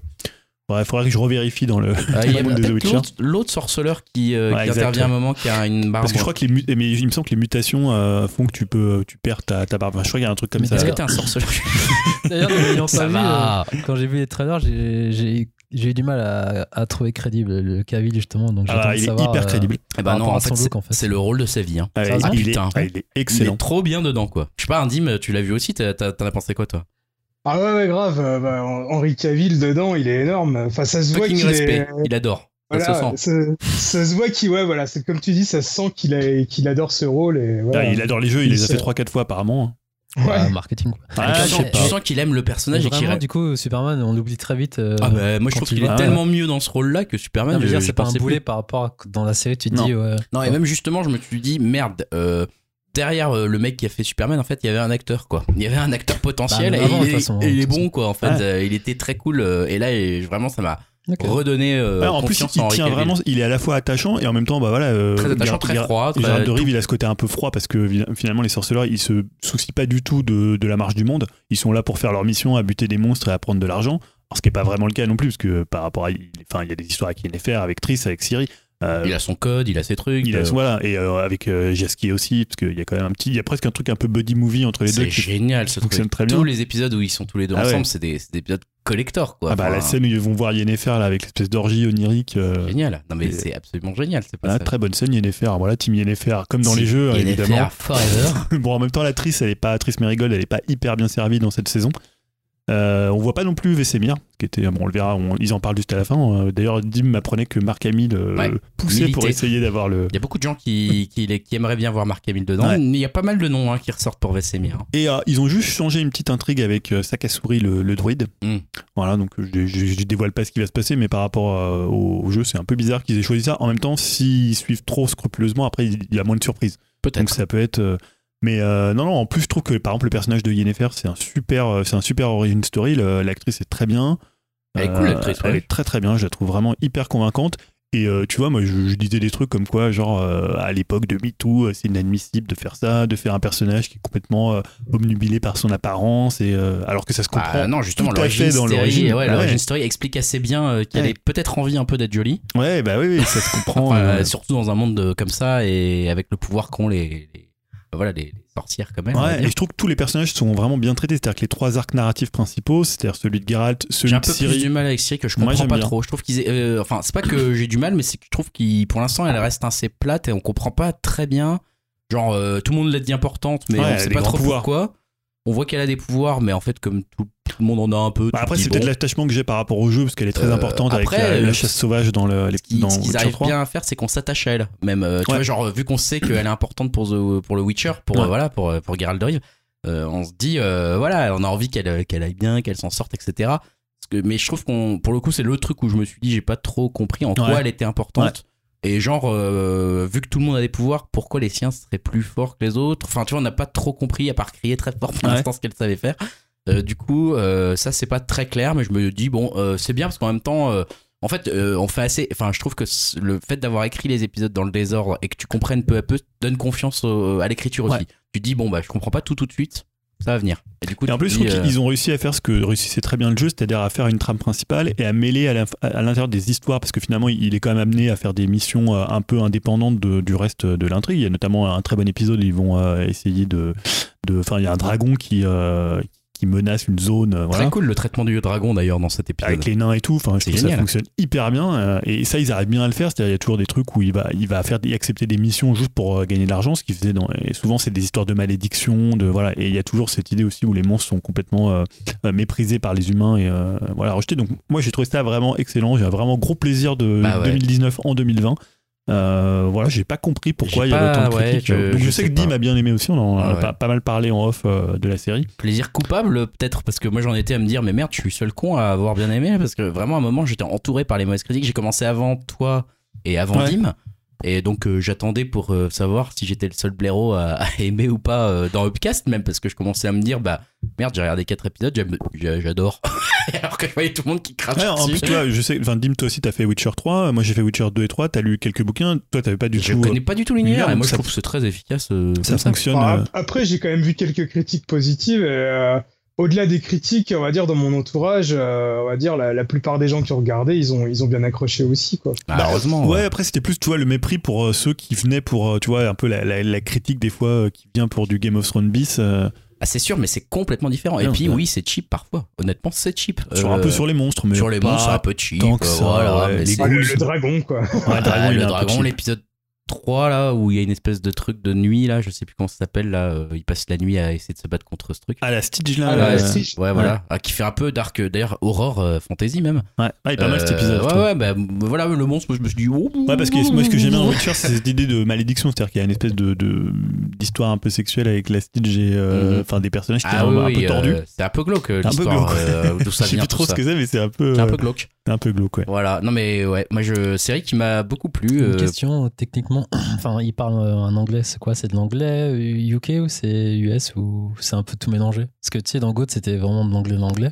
euh, Là, écoute, ça a l'air d'être de l'anglais US. je me souviens c'est plus US, trop. euh, Et US. Cavill, il est anglais, tu vois. Ouais, euh, il y a après quelques accents un peu, de ouf. peut-être. Il y a des, certains personnages qui ont des accents, mais je Ouais. me Non, souviens pas un d'Henri je me Cavill. toujours dans le genre de prod. Est-ce qu'il y a une, tu sais, un accent principal, on va dire, on tourne en anglais euh, UK ou on tourne en anglais US ou maintenant on s'en fout, on mélange Ouais, tous c'est vrai que Game of Thrones était très. J'ai pas fait gaffe. Moi, j'aime bien ce genre de détails. en fait. Je Je trouve que ça dépend des, des, Ouais, des ça acteurs dépend en fait. Je ça ouais. va être assez international. même Henri Cavill, j'arriverais pas à dire si on entend vraiment son accent anglais. Je non, parce qu'en plus là, il prend une voix très. Ah, il a une voix super grave. Par contre, c'est génial. hein. Et du coup, c'est genre, c'est de l'anglais ancien ou c'est pareil c'est... Non, non, il parle à peu près normalement. Oui, ça. Il y a quelques tournures qui font un peu anciennes parce Ouais. qu'il se réfère euh, même à des termes qui sont pas trop d'actualité. Oui, il y a un euh, côté très tu vois. moyenâgeux dans le. Ouais, c'est ça, les chevaliers défendaient mon honneur, machin, des trucs Oui. comme ça. Donc tu te dis, bon, c'est pas le genre de phrase qu'on dirait les, de nos jours, les, mais- les balades de Jasquier, il y a ce côté aussi un peu troubadour, quoi. Ouais, mais en même temps, tu vois, la première fois que tu vois Jasquier qui joue à la guitare, je me suis dit, putain, euh, il joue comme un guitariste moderne et tout, Ouais, là, tu vois, genre avec son. Puis même les paroles sont un peu, Ouais, c'est ça, il y a un côté très cool, quoi. C'est sanglant Euh, C'est- Ah, ouais. C'est assez sanglant, notamment euh, le premier épisode qui donne un certain titre euh, à Geralt de Rive. D'accord. Ouais. Euh, mais putain, ouais, je- vraiment, je comprends pas le désamour de cette Et série. les combats sont quand même pas mal. Il y a les chorégraphies sont plutôt. Top, euh, La musique, ça va Ah bah ouais, les, musique, trop bien, ouais. Et puis, ah, surtout, les chansons. Toss a La musique, coin. elle, voilà. la musique, elle ressemble beaucoup à celle du jeu vidéo. En Ouais, plus, euh, Carrément. ouais. c'est assez sympa. On pourrait mettre Toss a coin to Witcher en fin de podcast. Ah, si tu veux, tu peux enlever, tellement tu, bon. tu peux enlever mon, mon choix musical. Non, mais c'est top, c'est top. Franchement, The Witcher, euh, venez Ouais. nous dire, hein, est-ce qu'on est fous tous les trois euh, Est-ce qu'il y a une sorte de mini phénomène euh, qui nous rend complètement aveugles Alors, la série cartonne sur Netflix, hein, pour Ah, le coup. bah voilà, quand même. Ça marche. Je crois que en 2000 sur, réparti sur un mois, c'est leur, leur deuxième ou Ouais, meilleure, euh, audience. euh, normal. Après, euh, il y aura une saison 2. Et après, hmm. la Dark il Fantasy. y a aura une saison 2, bien sûr. Il y en aura Ouais. 1000 des saisons, tellement Voilà. c'est bien. Donc je, je regrette d'avoir dit qu'il y aurait. Tu sais que j'avais fait une news en disant ouais ils annoncent déjà 5 saisons, je sais pas combien. Ça fait chier. Ouais, ils annoncent 7, je Euh, crois. ouais, même. je sais plus. bah, C'était un peu euh, présomptueux, mais. euh, Mais euh, après, moi, je sais que, tu vois, je me dis, euh, je, je, je vous demande pas de réponse ni de signes qui vont me, me révéler le futur. Je me dis, ah merde, si Chesky, à un moment, on le voit moins, je vais être triste parce que c'est un personnage que j'aime beaucoup. je ouais, trouve en très plus cool. on le voit un peu moins vers la fin de la Ouais, saison. vers la fin, on le voit déjà un peu moins. J'étais genre, hmm, ah, et je voudrais qu'on rechante dans ce coin là. Alors que la, la scène où ils vont- ils l'emmènent au bal là, c'est assez énorme. Non, mais c'est tout, Ah ouais. est très cool. Ce mec est très cool. Et l'acteur est super L'acteur dedans. est L'acteur bon. est né pour jouer En plus, je trouve que ça fonctionne bien ce buddy, euh, buddy Ouais, movie. ouais. Enfin, Même voilà, physiquement, enfin tout, tout est très bien quoi. Bref, on va arrêter de, de voilà de, de- Ah, de si parler de The Witcher parce que c'est vraiment génial. C'est sur Netflix, hein, on le répète. Voilà, et on parle à nouveau jeux vidéo euh, avec un conseil de Yao, Yao qui découvre un jeu qui est euh, arrivé sur Switch, j'ai envie de dire, qui est arrivé euh, récemment ou pas, je ne sais pas. Je crois que c'était en fin d'année. Ouais, c'est Ori, hein, donc Ouais, euh, Ori, dont on hein, parle. And the Blind Forest. Toi, t'avais eu l'occasion de le faire sur Xbox, Ouais. Xbox, pardon, Ouais. Julien. Tu sais, ces fameux jeux avec Cuphead euh, qui c'était les killer apps de la Xbox, mais Ouais, au final qui sont arrivés sur ça. Switch. Où les deux sont arrivés sur Switch et la Xbox n'a plus rien. Mais les deux sont trop difficiles pour nous tous parce que je crois Bah, qu'Ori est aussi un jeu difficile, non, Non, Alors raconte-nous un Il y a petit des peu. phases un peu reloues euh, qui sont un peu chiantes, mais euh, ouais, donc c'est un Metroidvania hein. Ouais. Euh, classique. Plus ou moins, ouais. Mais enfin, comme je disais à Julien, si t'enlèves quand même la DA qui est, qui est sublime et magnifique, euh, je pense que quand même le jeu perd un peu de son intérêt. Ah oui, complètement. Enfin, moi, en termes d'histoire, je m'en fous un peu. hein. J'ai pas du tout suivi l'histoire, ça m'a pas du tout touché. Ah, tu t'as pas chialé au début quand il perd le gros, le gros personnage. Ouais, mais après. très- euh, Tu sauves la nature, quoi. C'est un peu Ouais. ça le, le Après, c'est un peu Ghibli, quoi. En, en termes graphiques, ouais, il est super. hein. Ah. Il est super joli. Après, C'est euh, beau, ouais. en termes de jeu aussi, j'aime bien. Bah, j'aime bien les côtés Metroidvania, revenir, acquérir des nouveaux pouvoirs, débloquer des zones. Ça, je kiffe dans le jeu. Et pour l'instant, je me balade. J'aime bien. C'est la définitive édition hein, qui est sortie par rapport à la version Xbox. Et là, je suis euh, bloqué à un endroit, notamment de. Faut que je m'échappe d'un endroit et je trouve euh, assez illisible. Oui, parce qu'il y a des petites séquences des- c'est séquences. de plateformes pour s'échapper qui sont. Illisible euh, ou lisible? Illisible parce que c'est tellement f- détaillé, fouillé que il y a certains moments tu dis ah, est-ce que c'est je peux aller là-bas, est-ce que je peux pas? Donc euh, D'autant trouve- que tu joues sur Switch quand même. ouais sur le en mode portable. Parce que moi, dire je- que tu penses que la Switch n'est pas assez puissante non, pas ça, mais par, euh, par rapport à l'écran de la Switch, Ah oui, joue ah, parce que toi portable. tu joues en portable, oui, Ouais. d'accord. Et C'est vrai que c'est vrai que c'est et c'est très chargé graphiquement, le personnage est tout petit. Mais après euh, non, je prends plaisir à jouer, c'est j'accroche bien et non mais j'aime bien vraiment, j'aime bien ce genre de jeu donc euh, j'ai pas grand-chose à dire de plus que je prends du bon moment en fait. Mais le gameplay de saut, là, quand tu t'évades, il est un peu, il est un peu, un Ouais, peu claqué quand même. hein. Ouais, c'est un peu claqué ouais, cette phase mais sinon non, j'aime bien et Mais quand vous dites un peu claqué, c'est vous, vous êtes des dieux du jeu vidéo, mais un Non, mec c'est- comme moi. Non, mais c'est que c'est pas hyper précis en fait, donc Ouais. tu vas des fois perdre parce que euh, le jeu il répond pas, euh, tu vois, au- vraiment au. bah, au- là je suis en train poil de péter près, un câble. Ah ouais, c'est un Bah peu ouais. dommage ça quand même. Et en un plus, j'imagine sur Switch en portable, ça doit être parce que moi je l'ai fait sur euh, écran télé à l'époque, et déjà à l'époque, je me disais putain, eh, comment Pour ça me un peu que tes Joy-Con de merde répondent mal. Pour un peu que Putain, un drift, euh, Ah ouais, tu Ouais. Donc moi je sais pas, peut-être que j'arrive, je, suis à 60, ouais, 60-70% du jeu, donc je suis pas encore à la fin, mais Ouais. c'est le genre de jeu, typiquement j'ai envie de le faire du 100%. en Ouais, fait. mais je suis d'accord. Tu sais, aller dans toutes les zones, récupérer euh, trucs à Un jeu qui est bien vu, ouais. ouais. Et j- du coup j'espère vraiment que le 2 sortira. Tu crois qu'il sera une sortie mondiale ou pareil ça va Ah, non, en même temps, non, je pense qu'il sort d'abord sur euh, Xbox Ah, One, sur le Game Pass, Ça j'aurais bien voulu quand même. et il a l'air tellement beau, le 2. Ouais, du coup je suis quand même intrigué par le 2, mais bon si Ah bah, je ouais. prendrai sur Switch à l'occasion, mais Pas possible qu'il sorte, hein, mais surtout si le premier a bien marché. euh. bah, je pense que ouais, ça a bien marché quand même. Donc ouais non mais moi je serais un bon petit platformer en plus qui était en solde. Ouais, c'était il y a pas longtemps en Pas solde, ouais, donc, effectivement. ouais, non. Ouais, par contre, moi je trouve qu'il y a un truc, euh, la fausse bonne idée, c'était le, le fait de mettre tes checkpoints. Euh, parce qu'en fait, en toi fait, tu, bah, c'est pas que j'aime pas, mais l'idée c'était que t'avais- tu pouvais dépenser des points pour Ah oui, tu peux sauvegarder où tu veux, c'est toi Donc qui tu devais choisir. je me souviens de Sauf qu'à un moment, t'as tellement de, de points à placer pour les checkpoints qu'au finalement, en fait, tu les mets un peu où tu veux sans que ça soit. euh, Ouais, mais ça tient un tiers de l'aventure et les deux derniers tiers, bah, tu les mets où tu veux tellement t'en as. mais Quoi. ça Ah sert ouais. aussi à reprendre de l'énergie aussi quand t'as des. Oui, mais après, c'est plus, après, t'as plus un choix à faire, Ouais, ouais c'est ça, ouais. tu vois? Tu Ouais, te dis, ok, je le mets parce que j'arrête là, tu vois, c'est ça des checkpoints. Julien, justement, je te laisse la parole. Dernier conseil de ta part pour cette rubrique. Irresponsable. Ouais, donc c'est une série française. On parlait tout à l'heure de Platane, de série française. Donc moi, je dis que la meilleure série française, c'est Irresponsable. Irresponsable, qu'est-ce que c'est? C'est une série qui a été créée par Frédéric Rosset et qui a été réalisée par Stéphane Caffiero, qui est produit par OCS et qui est donc diffusée par OCS pour les trois saisons. Euh, trois saisons, parce que la dernière, c'était la troisième et ça termine la série. C'est déjà fini. C'est déjà fini. Donc il y a eu euh, trois saisons de 10 épisodes, de, entre 20 et 25 minutes. Donc c'est du format très très court. Donc ça va très très vite à regarder. Ça raconte quoi? Ça raconte l'histoire de Julien qui a 31 ans, qui est un geek.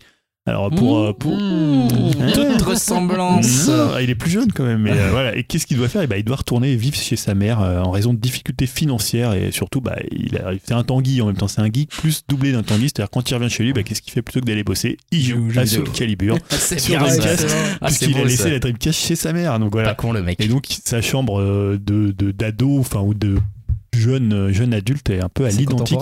Ça se passe de nos jours, Ça ça se passe de nos jours, ça se passe à Chaville, hein, dans une petite Ouais, ville euh, voilà, très- euh, assez bourgeoise entre euh, bourgeois. Et qu'est-ce qui se passe? Bah, C'est euh, à un moment, il va rencontrer son ex, hein, qu'il avait quand il avait 15 ans, Ah ouais. euh, Marie, et qui va lui apprendre qu'il a un fils qui a 15 ans. qui Ah, s'appelle Jacques. Il y a d'ailleurs des blagues, oui, il y a des blagues sur ça. C'est très très drôle, dont il est le père, évidemment. Euh, donc ça, c'est pour la première saison. Alors après, évidemment, il se trouve plein de... voilà, il va devoir assumer un enfant, donc euh, il a juste euh, bah, 15 ans de plus que lui, et tu vois, c'est pas du tout... D'où le côté irresponsable, c'est pas du tout un bon père, quoi, parce Ah, c'est ça. il passe son temps à fumer, à jouer aux jeux vidéo, euh, à boire, à faire n'importe quoi, tu vois, et, et sans que ça soit complètement poussé à l'extrême. Tu vois, ça reste toujours très touchant parce que l'acteur est très très bon. L'acteur, c'est Sébastien Chassagne, qui ressemble un peu physiquement à un Woody Allen John. Ah, Et d'accord. euh, il est très très bon, très très drôle. Il a un côté presque des fois un peu Edouard Baird dans la façon dont il, il décale un peu la façon, la diction, euh, la, la façon dont il place ses, ses répliques. Et tous les acteurs sont très bons. Le jeune ado euh, Théo Fernandez, euh, il est excellent, voilà, avec des, des- des lunettes et un peu d'une peau difficile. Enfin, vraiment typique l'ado, mais en même temps, il est hyper attachant et peut-être plus responsable que, que le lui. père. Et la mère aussi est très bien. Enfin, tout le casting est très très bien. Il y a notamment le flic qui est un ancien ami euh, à lui qui est excellent. Et non, c'est une très bonne série. Alors, ça se, la saison 2 est un peu moins bonne. Ouais. Parce qu'ils ont quand même. C'est-à-dire qu'après, ils sont pas restés que sur ce concept où euh, j'assume que j'ai un fils. Ils ont rajouté des autres éléments au fur et à mesure des saisons. La 3 est, est vraiment bien, mais c'est vraiment la 1 qui est la meilleure. Si vous avez l'occasion de regarder, ça passe très très vite à regarder. Et c'est quand même vraiment très très drôle. Il y a des, des scènes. euh, ils arrivent un peu à être à la fois touchants et en même temps d'être à la fois drôles. Et Et gênant en même temps. Et parfois, il y a des situations qui peuvent être un peu scabreuses, parce Ouais, que forcément, il est chez sa mère. Et euh, non, et lui, tient vraiment le show, il est vraiment excellent comme acteur. Donc, moi, je vous conseille vraiment Irresponsable sur OCS. Ok, bah écoute, c'est noté. Petite série rapide en plus à regarder, donc Ouais, ça c'est un clair. avantage, c'est cool. Ouais. Irresponsable sur OCS, vous l'avez. Et du coup, toi, t'avais regardé euh, à l'époque ou t'as tout enquillé les Non, j'ai tout le temps qui est là. On a regardé avec ma femme, euh, on, je sais pas, tu vois, on fait ça en deux semaines, hein, mais euh, D'accord. j'ai commencé à regarder, j'ai pas pu arrêter avec cet épisode. Ah, je dis, bah ouais, tiens, ah. Allez, j'en regarde Je vais 12. essayer aussi, pareil. bah, tu verras, vous me direz ce que vous en pensez. Ah, c'est bien quand c'est des séries courtes comme ça. Et je repars, repasse pardon, la parole à Dimitri pour la- le dernier conseil, on va dire, avant vos attentes 2020. D'ailleurs, Oh, que je ne sais pas trop comment ça va se présenter cette histoire. Rapide. Euh, ouais, ouais, rapide les attentes 2020, mais on finit par un dernier conseil quand même qui vaut le coup. C'est un jeu vidéo, c'est Dimitri. Forcément, c'est Star Wars du coup. Je vais vous dire Star Wars ou carotte, on ne sait pas. 2020, Voilà. Voilà, allez, c'est Ah, parti. Ça faisait longtemps que je vous avais pas parlé de Star Wars. hein. Ah, ça, putain, ça faisait bien une heure quoi. Alors c'est marrant parce que euh, en fin 2019, il y avait trois gros trucs Star Wars, à savoir le film, la série et le jeu. Et le jeu, c'était clairement le truc le plus euh, osef pour ma part. Je me rappelle ma déception lors de la présentation euh, pendant la période de l'E3. Je l'avais même pas maté jusqu'au bout. Et au final, bah, c'est sûrement le Star Wars que j'ai préféré.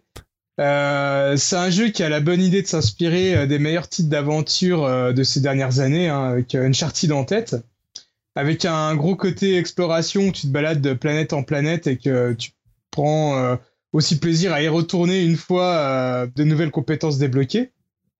Et pour faire très vite, car on a quand même déjà beaucoup entendu parler l'histoire, on incarne l'ancien padawan Cal Kestis, qui euh, après l'ordre 66 essaye de se faire oublier sur une planète isolée et ouvrière. Mais après un accident où il utilise la force et il se fait traquer par l'Empire et ses inquisiteurs. Euh, les inquisiteurs. Pourquoi tu te fais la gueule là Mais non, c'est avec la force. Il a eu une, une canette de bière avec la force. Ah merde Ah j'avais oublié que je suis pas censé avoir ça. Ah oui. Ça fait vraiment bizarre, un accident avec la force. Ah merde Ah le con. Euh, les inquisiteurs, euh, ils sont déjà connus par les fans des euh, comics où Star Wars Rebels, c'est un peu la troupe d'élite de l'empereur et entraînée par Vader pour éliminer les Jedi qui ont survécu. Et euh, ça va être les principaux ennemis dans le jeu. Alors euh, pour revenir à Cal Kestis, il est euh, sauvé par euh, une ancienne Jedi qui lui fait une proposition qui pourrait rétablir leur ordre. Alors déjà, ce qui a constitué pour moi une bonne surprise sur ce titre, c'est vraiment sa bonne histoire, son personnage attachant et la façon dont tout ça se raccroche à la mythologie Star Wars. Pourtant, au, au vu des premiers trailers, c'était pas forcément gagné et finalement, miracle, le jeu est très Star Warsien, avec beaucoup de liens euh, avec les films et le héros est super attachant, je trouve. Beaucoup de gens le trouvaient euh, pas charismatique, mais bon, en même temps, euh, dans le jeu, on te le présente comme un padawan encore en apprentissage. Ça, c'est parce que c'est un rouquin. C'est ça? Peut-être aussi, ouais. Parce qu'il est noir. Et euh, c'est un personnage en plus qui, euh, qui se cache et qui doute pas mal de lui et, et, euh, et- et aussi des Jedi. C'est aussi ça qui le rend intéressant. Euh, les personnages secondaires euh, sont eux aussi bien écrits, euh, que ce soit euh, les coéquipiers ou encore la grande méchante du jeu, l'inquisitrice, la deuxième sœur. Après, euh, niveau gameplay et technique, il y a quelques défauts. Alors, euh, c'est peut-être moi qui suis nul, hein, et c'est peut-être même sûrement ça. Mais euh, j'avoue que les sauts et certains euh, mouvements, je trouve ils étaient vraiment pas trop précis, quoi. Il y a par exemple des passages où le perso glisse et euh, doit sauter sur d'autres plateformes. J'avais l'impression de faire toujours la même chose et des fois ça passait, des fois ça passait pas. euh, C'était un peu énervant. Euh, le jeu, je l'ai fait sur euh, ma bonne vieille euh, PS4 classique et je peux vous dire que tous les passages sur la planète Kashyyyk, hein, donc la planète des Wookiees, la planète un peu de jungle, la machine, elle souffrait comme jamais, quoi. Elle faisait un bruit de dingue et ça frisait pas mal. Et euh, j'ai demandé à des potes qui l'ont fait aussi et c'était pareil chez eux. Donc euh, voilà, quelques petits défauts techniques, mais ça n'empêche pas euh, d'y avoir pris beaucoup de plaisir. Et euh, comme beaucoup de jeux aussi, euh, il y a un arbre de compétences pour la santé, euh, la force et là les techniques de sabre.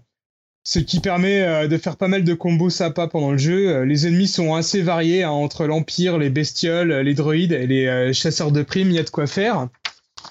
Euh, le jeu est assez long et euh, il arrive bien à alterner entre action et exploration. Il y a cinq planètes à visiter, mais elles sont très différentes les unes des autres et surtout il y a vraiment euh, de quoi faire sur chacune d'entre elles. On peut d'ailleurs vite s'y perdre.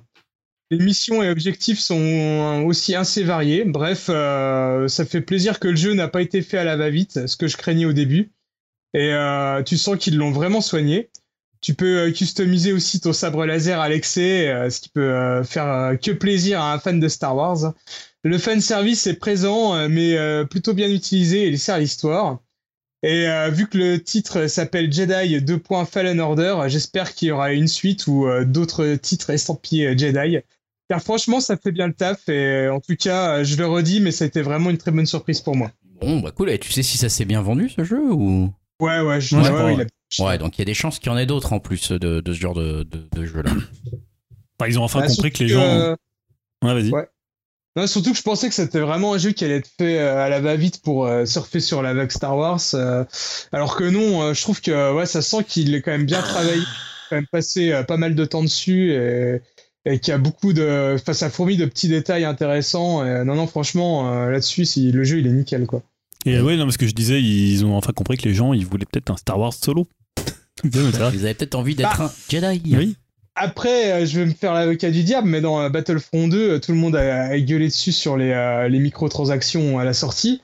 Mais personne n'a parlé du, du mode solo qui durait quand même facile une dizaine d'heures et qui était aussi très très bien. Euh. Et, euh, donc il y avait déjà eu un jeu Star Wars pour moi solo il y a deux ans, quoi. Mais bon, les gens euh, on l'ont un peu zappé. Ouais, enfin, il était quand même très tourné multi, euh, Battlefront. Il était quand Ah même oui, assez oui. tourné. Mais bon, il y a quand même un jeu solo de 10 heures euh, dedans. Bon, Ouais, ça va, 10 quoi. heures ça reste raisonnable quand même. Hein. Quand t'es un adulte qui a plus trop de temps, 10 heures t'as- déjà t'as jamais le temps de les faire quoi. Oh, Julien, En gros. il fait 150 heures euh, easy. Quel, non, quel euh, jeu Julien. Ouais, bah oui, n'importe quel Bah jeu. Pour livrer des collets, Red Dead, des colis. Bizarrement, il a fait que colis. 5 minutes. Bon. Ah, mais ça va venir, Ils sont trop longs les jeux, moi j'ai pas assez de temps. C'est clair. Pour pas finir euh, Death Stranding. Alors, partie que je ne sais pas comment du tout animer parce que je, je n'ai pas préparé. Eh ben, mais Joseph, euh, attente 2020. Ouais T'as pas d'attente. Non, euh, c'est juste que j'ai pas eu le temps du tout d'y réfléchir, je vous le cache Mon pas, pauvre. N'est-ce pas euh, Yao, t'en as mis beaucoup, Julien, t'en as mis beaucoup, Bah, j'en t'en ai as mis, non, deux. une par média. Non, j'en ai mis trois, mais je croyais qu'on devait en choisir que trois en fait. Ah Ah, d'accord, c'est bah, c'est gentil. Bon, on peut peut-être parler des films que Ouais. vous attendez pour Ouais. commencer. Déjà, j'ai envie de dire, Dune a l'air de remporter euh, pas mal de de- d'attentes, euh, c'est vrai, hein, voilà, puisque Dimitri l'a sélectionné dans ses trois choix et que toi aussi tu l'as mis, Yao. Ah ouais, moi c'est du surcoté des Villeneuve. Hein. J'attends de voir avec ses. Tu penses qu'il va se foirer? Bah, vu comment était 2049. Euh... Ah, dis pas a ça à Dim, il a adoré, attends. Ouais, mais Jim, c'est. hein. C'est mon deuxième film préféré de la Ouais, décennie. mais, euh. Mais j'attends surtout Julien parce que Julien, il a pas encore fait la filmo de Villeneuve. Bah ouais, moi j'ai- toujours un pari euh, Ouais, qui sur toi, moi. moi. J'ai- vu que les, euh, comment, les, les Charles Villeneuve à l'époque. euh, pour TF1, mais C'est déjà pas mal. J'ai vu qu'il C'est aime pas Nolan, je me dis comment il va recevoir Ouais. Villeneuve? Donc là, pour information, j'ai acheté euh, le Blade Runner et j'ai acheté donc euh, Premier Contact. Ouais, c'est C'est pas les. premier contact. c'est- D'ailleurs, c'est c'est le nom ça, premier contact? Ouais, c'est. Ah non, Premier Contact, c'est celui avec C'est Foster. Comment il contact. s'appelle? Non, c'est premier contact. c'est Premier Contact. c'est celui avec J'ai- Foster. Euh, je suis assez curieux de savoir. Renner ou Rainer, Renner, ouais. Et donc, euh, toi, tu as mis un deuxième film dans, dans, ton, dans ton attente? Bah, Yao? Nolan, quoi. Tenet, Tenet. ou Tenet ou Tenet, je pense que c'est Ah bah, Tenet. Avec. euh, euh, comment il s'appelle? Le fils de Washington Euh, euh, ah, c'est le fils de Washington. Washington Ah joue dans putain Black Saxman. Et, Ah ouais, ouais, il a la classe, lui. Pattinson aussi qui joue dedans. Bah, comme là, avec un cast. euh, Ouais, film qui a l'air un intéressant petit avec peu Michael sur le, retour du temps, le, jeu, Ouais. le jouer avec le temps, concept etc. euh, chelou. euh, qui a l'air assez ouf, encore mort. une fois. Mais Moi, comme je là, sais- visuellement, bon. Moi, j'attends. Nolan, c'est un dieu pour moi. Moi, je sais que je suis assez client de Nolan aussi, pareil, contrairement à certains ici que Non, mais euh, non, parce Voilà. que je, je l'attends quand même. hein. Et Bah, comme d'hab, hein, j'ai hâte de voir dans une euh, bonne condition, vu que lui, il adore euh, en IMAX et Disons tout. que Christopher Nolan, c'est un peu un Danny Villeneuve, mais avec moins de talent. Quoi. Ah, je Ah sais là pas, là là tu vois. Ah mais moi j'ai par exemple j'ai beaucoup Ah là d'affection pour euh, le truc des rêves, là Inception, euh, c'est un Ah film ouais, que j'aime beaucoup moi. Ouais, ouais. Je beaucoup demande ce un mec qui a aimé 2049 où c'est Nuit qui joue le héros. euh, Non, puis même pas, je trouve moi. que le scénario de, de Inception il est bien écrit, c'est bien foutu, tout tient bien. Un peu David Lynch point nul quand même. C'est pas du tout la même ambition que David Lynch, c'est un- une ambition de divertissement. Parle pas comme ça, lui. Non, non, mais c'est vrai. C'est... Non, mais, non, mais ouais, Je David rigole. Lynch, il cherche pas à faire du divertissement, euh, tu vois, alors que lui, oui. Oui, mais c'est ce que je t'ai dit, c'est un peu David Lynch point nul. Euh, bah, parce que non, parce que David Lynch cherche pas à faire du divertissement du tout. Tu vois alors que lui, il veut faire un film de divertissement. Oui, Sans mais se la donc, raconter. oui. hein. Sans se la raconter. Bon, il se la raconte pas, David Lynch. Non, non, par rapport à Villeneuve. Ah, non, mais par de toute rapport à façon, lui, il cherche d'accord. pas la même chose, quoi, justement. D'accord. Mais je l'ai pas revu, moi, depuis la sortie ciné. Moi, je, je trouve que c'est un très bon film, Inception. Ah ouais Je maintiens ça. tous ces films. Et sont- Interstellar aussi, t'aimes bien Moi, j'adore. Un peu moins, quand même. Dunkerque, peu c'était moins. intéressant aussi. Dunkerque, c'était surtout Ah, très chiant, ouais. ouais. Ouh là là, fou. Ah, c'était intéressant. Allez, on va passer 3 heures dans des avions. Ouais, Dark Knight, quand Ah, même. c'était vraiment Dark chiant. Knight, moi, hein. j'ai adoré. Ouais, excellent. Dark Knight, j'ai adoré. Le, pro- le, Enfin, toi, le tu deuxième. snowbeam, Ouais. c'est pour faire Begins, toi. Ah, moi, Ouais. je préfère Begins, quoi. Ah, J'aime bien Begins. Ah, le mec avec un Mec, montage. meilleure euh, interprétation de Joker ever. euh. Ouais, je sais pas. Ah non, Bon, tout. bref, ça c'était donc pour dire que t'es- Onward, je ne sais pas ce que c'est. c'est en avant, les prochains Pixar. Ah oui, ah c'est ça, oui, Holland. oui, oui, c'est On vrai, c'est vrai. Ouais, J'attends C'est comme vrai un fou. qu'on en a. Tom Holland. Tom ah oui, non, mais ouais, on s'en fout parce qu'on acteur. ira le voir en français avec les enfants. Donc, c'est que tu me parles de Tom Holland Moi, je le verrai en français avec la voix de. Kevin, Kevin Adams. Kevin Adams, et de Michael Youn. Ah ça ouais, va. forcer le, le grand à aller voir en VO. ouais, Attends, ta fille elle va voir le film en VO, qu'est-ce que tu parles Ah, c'est- Elle les réclame en VO. Star Wars en VO. Elle les veut sans, les sous-titres. Voilà, S'il vous plaît. ça va voir des films kurdes avec toi et Romain. C'est On a vu Star Wars avec elle et elle pleurait quand La princesse Leia est Elle morte. pleurait de Ah détresse. putain, c'est Je triste. pensais qu'elle avait un problème, tu vois. Je lui dis merde, t'as un truc qui va pas et tout. C'est la princesse Leia. Oh non, c'est trop c'est trop chou, c'est trop chou. Euh, on peut peut-être parler, je vois un autre film de Non, la part de Julien qui n'a j'ai qui, alors voilà. Ah, Ah monsieur pas- Julien, du qui n'a son pas élitiste. du tout été dans le même choix de Tenet ou de Ah. Dune ou Onward. Là, il est allé vous claquer un nom à la russe. Je ne sais pas ce que ça veut J'ai dire. été voir tout à l'heure, c'est un film obscur qui date de 2017. Pas du tout. Antonin Perrette Yako. Alors, quand je vais te dire ce que c'est, tu Philippe qui m'avait fait découvrir Antonin Perret-Giaco, c'est Stan, Ah. qui avait parlé donc de son. euh, C'était. euh, Stan, il avait un côté élitiste aussi, hein, tu Non, sais. mais c'est des comédies. Il y a Didier C'est, Bourdon euh, Est-ce qu'il y a Didier Didier- Didier Bourdon dans le. Non, je sais pas, avec Stan, c'est un fan de Ah, c'est vrai que c'est un fan de- Non, parce que moi j'avais adoré La Loi de la Jungle. Ah, c'est lui. c'est- Voilà, donc c'est son troisième C'est des film. trucs complètement décalés. Avec, euh, euh, je crois qu'il avait fait, c'était la. euh, je reprends La fille du 14 juillet. C'est ça, voilà, dont ça. Stan avait parlé. Et donc, moi, suite à ça, j'avais vu La Loi de la Jungle, qui est un film complètement barré. Euh, donc, en fait, c'était avec euh, Mathieu Amalric, avec Pascal Légitimus. Eh ouais. Ouais, tu m'as parlé. Voilà. tu m'as Donc, parlé. Voilà. qui- Et avec, c'était euh, Vincent, Vincent McCain, qui jouait donc en fait euh, un type qui devait aller construire une station de ski euh, dans une jungle. Et donc c'était Legitimus qui était l'inspecteur des travaux et euh, disait ouais comme il foutait rien tu vois au bout d'un an tous les arbres poussaient donc finalement franchement c'est le film le plus barré que j'ai vu de ma vie c'est exceptionnel il faut vraiment Ah, tu voir l'as euh, vendu là, il est dispo euh, euh, Franchement, je sais pas moi ça je vu dit la loi de la jungle La loi de la jungle. Ah, tu me l'as vendu. là. et franchement, c'est un mec qui a un humour vraiment décalé entre, c'est entre les Monty Python et, euh, et parfois un peu, euh, parfois cet humour un peu, un peu froid de Quentin Dupieux. Il y, a, il y a ce côté-là et avec vraiment une touche, une touche personnelle. Enfin voilà, moi j'ai la loi de la jungle, c'est, j'ai adoré ce film. C'est à la fois hyper drôle. Non, vas-y. Ouais, et donc voilà, donc il a son nouveau film qui s'appelle La pièce rapportée, donc qui sortira cette année. Euh, je crois que c'est avec Philippe Catherine. Ouais. Euh, et Josiane de- Balasco aussi. Anaïs aussi. de- Ouais, Anaïs de Moustier aussi. Et, Ah, euh, ok. Comment il s'appelle le jeune euh, qui jouait dans avec Kev Adams, mais qui s'en est bien sorti. euh, tu sais, dans la série, euh, il a joué avec. euh, Ah, c'est William euh, quelque chose. Et qui est aussi dans le film là J'ai, Ouais. j'ai pas fait gaffe Qui à a tout. joué avec Kev Adams dans sa série. euh, Le temps que tu retrouves, je précise juste que Ouais, si ouais. vous avez été hypé également par la petite description euh, étonnante de la loi de la jungle, film sorti en 2016, il est effectivement disponible en location sur des plateformes de VOD. Ah, en location, il est pas à sur. euh, partir de 3 euros Oh, sur. Orange, MyTF1 VOD ou encore Canal VOD.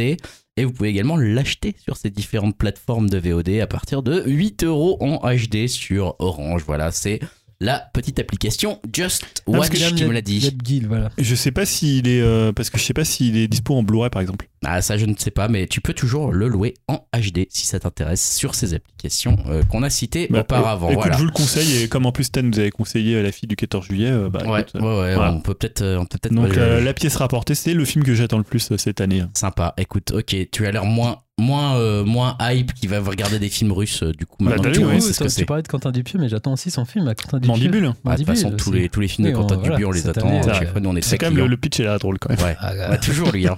toujours.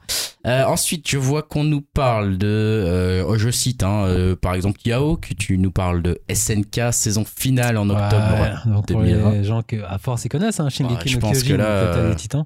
Vu que le manga, je crois que logiquement il est censé s'arrêter, je crois, cette année. Et donc c'est la dernière saison aussi en anime, donc voilà. Comme Ça y d'hab, est. c'est du lourd. Ça y est, ça va être la fin. C'est en octobre ça, 2020. on T'attends ça. sur Wakanim. Je vois que dans les. Donc là, c'était une série. Je vois que en termes de série, on a The Mandalorian saison 2. Je vous laisse deviner qui a pu euh, éventuellement dire ça. Peut-être Julien, peut-être moi, peut-être Dimitri. Dimitri, c'est toi, bien sûr. The Mandalorian saison Ouais, 2. et du coup, en fait, tout à l'heure, on parlait de The Witcher, et je me dis, putain, j'aurais mieux fait de mettre The Witcher saison 2. Mais vu qu'on n'a pas de date de Ouais. sortie, bah, j'ai choisi quand même The Mandalorian. Euh, ouais, j'avais beaucoup aimé la première saison. Alors, euh, j'ai plus d'attentes sur la saison 2, parce que la saison 1, il y avait quand même euh, pas trop de risques. C'était quand même un petit peu... euh, on va dire, c'était un petit peu facile comme histoire. J'espère que ça ira un peu plus loin dans la saison 2. Et euh, voilà, quoi. C'est un peu ça, quoi. Je, je l'attends, mais avec plus de- d'exigence que, que cette année-ci avec la première saison. Cela dit, pour parler rapidement de The Witcher saison 2, il me semble que le tournage commence incessamment Ouais. sous peu là, donc euh, ça devrait aller assez vite quand même. hein. Peut-être plutôt bon 2021, espoir. j'ai l'impression. Ah là là, Peut-être début ça. 2021. Tu Je vais devoir re-regarder la saison 1. Et Euh, la scène avec Yennefer. J'ai retrouvé, c'était William Legbill, donc il a joué dans Soda. Ah Et d'accord. c'était première année, tu sais, avec Vincent Lacoste. Ah oui, première année. ouais. Ah oui, ok, d'accord. Ah oui, la oui, ah oui, ça y est, je bon vois parcours c'est. Ah ouais, ouais, euh. c'était un, c'était un bon film ça. Ouais, joué aussi première dans sympa. euh, notamment bah, avec euh, Philippe Catherine, je crois aussi. Je vois également, on parle peut-être un tout petit peu musique dans ce Alors podcast. j'ai une série moi. Ah, attends, excuse-moi. Ah oui, je l'ai pas vu. Hunters Ouais, sur Amazon Prime. Alors Amazon Prime, je n'ai pas C'est dommage. C'est dommage, Ah, mais par contre me la série, comment? Tu me l'as bien vendu, vu le cast. Ah bah ouais, t'as vu le cast. Qu'est-ce qui, qui, qui va piloter ça? C'est Jordan Peele, alors Ouais. le, le, le sous Harry Hester, mais bon, Bah, voilà, tout il est pas, il est pas mal quand même. Ah, Personne ne Avec peut faire Al reste. Pacino un peu en roue libre sur les derniers rôles, notamment dans Irishman. Mais le pitch, il est quand même assez dingue puisque c'est alors c'est inspiré de faits réels. hein, on va suivre un groupe de chasseurs qui va traquer des conspirateurs de néo-nazis dans l'Amérique des années 70, dans le Wow. New York des années 70, et ces nazis vont essayer de fon- fonder le quatrième Reich. Classe. La Voilà, donc déjà, c'est bien classe. Euh, ça fait très envie. Donc voilà, encore, en plus, on sait qu'Amazon Prime, quand même, ils, Ils mettent bah, les moyens, ils mettent ouais. les moyens. Ouais, ouais. Donc pour moi, ça peut quand même être une grosse saison et ça me fera euh, prendre. Tu vas t'abonner, du ouais, en plus, j'aimerais bien voir Fleabag. Peut-être, Ah. Fleabag, Tout voilà. avec la, en plus la liberté artistique Fleabag, que. Amazon donne aussi, euh, comme Netflix Ouais, finalement ouais. à ses auteurs, c'est cool. Et du coup, Pacino, c'est quel rôle il va jouer? Bah, il va jouer euh, Ah, le rôle du chef des chasseurs. hein. Ah, j'aurais bien vu dans le rôle du. Du nazi Ouais, Du nésillon. pour changer. le rôle du nésillon. Pourquoi pas Euh, Je vois, alors donc je disais disque, tu es le seul à en avoir mentionné un, Julien. C'est difficile une attente de disque en 2020. Ouais. Mais Parfois, on aime alors, se laisser surprendre aussi. C'est un disque qui sort très bientôt puisqu'il sort le 14 février. Ouais. Euh, c'est le nouvel album de Tame Impala, donc euh, The Slow Rush. Euh, Il y a déjà des premiers singles qui Ouais. sont sortis. Il y a notamment là euh, le single Lost in Yesterday, qui est pour moi déjà un des meilleurs morceaux de cette année, Allez, clairement. Euh, bah, c'est 5 ans après Currents, qui est peut-être un des albums les plus importants des années 2000. On en parlera peut-être, euh, enfin 2010, pardon.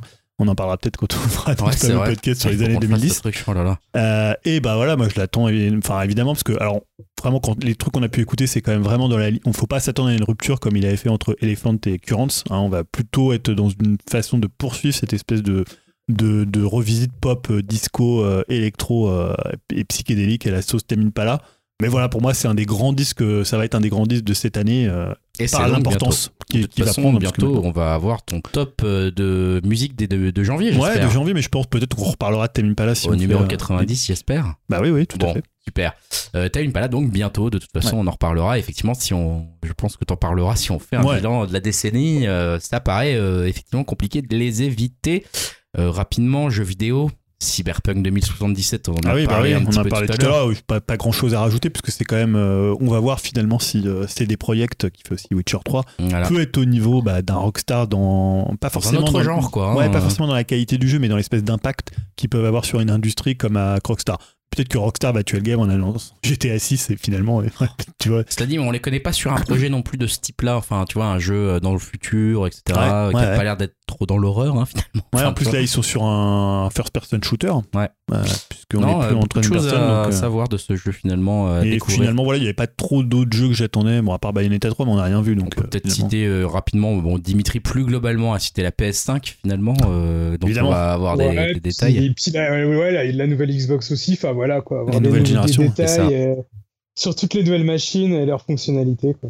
Et toi, euh, t'es plutôt Team Switch, euh, Yao, dans tes attentes en Ouais, 2020 toujours. Et des petits jeux, moi, pas des gros triple A. De... Voilà, au Bushiden. Bah, Bushiden, c'est un mix, enfin un mix, c'est inspiration Ninja Gaiden et Strider. C'est un petit jeu d'action avec un samurai, donc ça me parle. Hein. No More Heroes plutôt ninja, 3, je No More Heroes, on sait que tu... Et J'ai pas fini sur Ah, Bushiden. pardon, excuse-moi, excuse-moi. J'essayais d'aller date et vite. c'est- un jeu qui a été kickstarté, donc euh, voilà, depuis je crois 2018.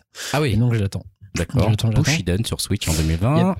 Et après, donc, ouais, il y a No More Heroes No 3. More Heroes hein, 3. Forcément, Goichi Suda. Il nous doit une bonne suite après euh, la déception du 2. Et même du, du, du, du truc sur les jeux indépendants, là, de Travis. euh, Ah oui, ça va être Travis Travis Strikeback. Strikeback, ouais.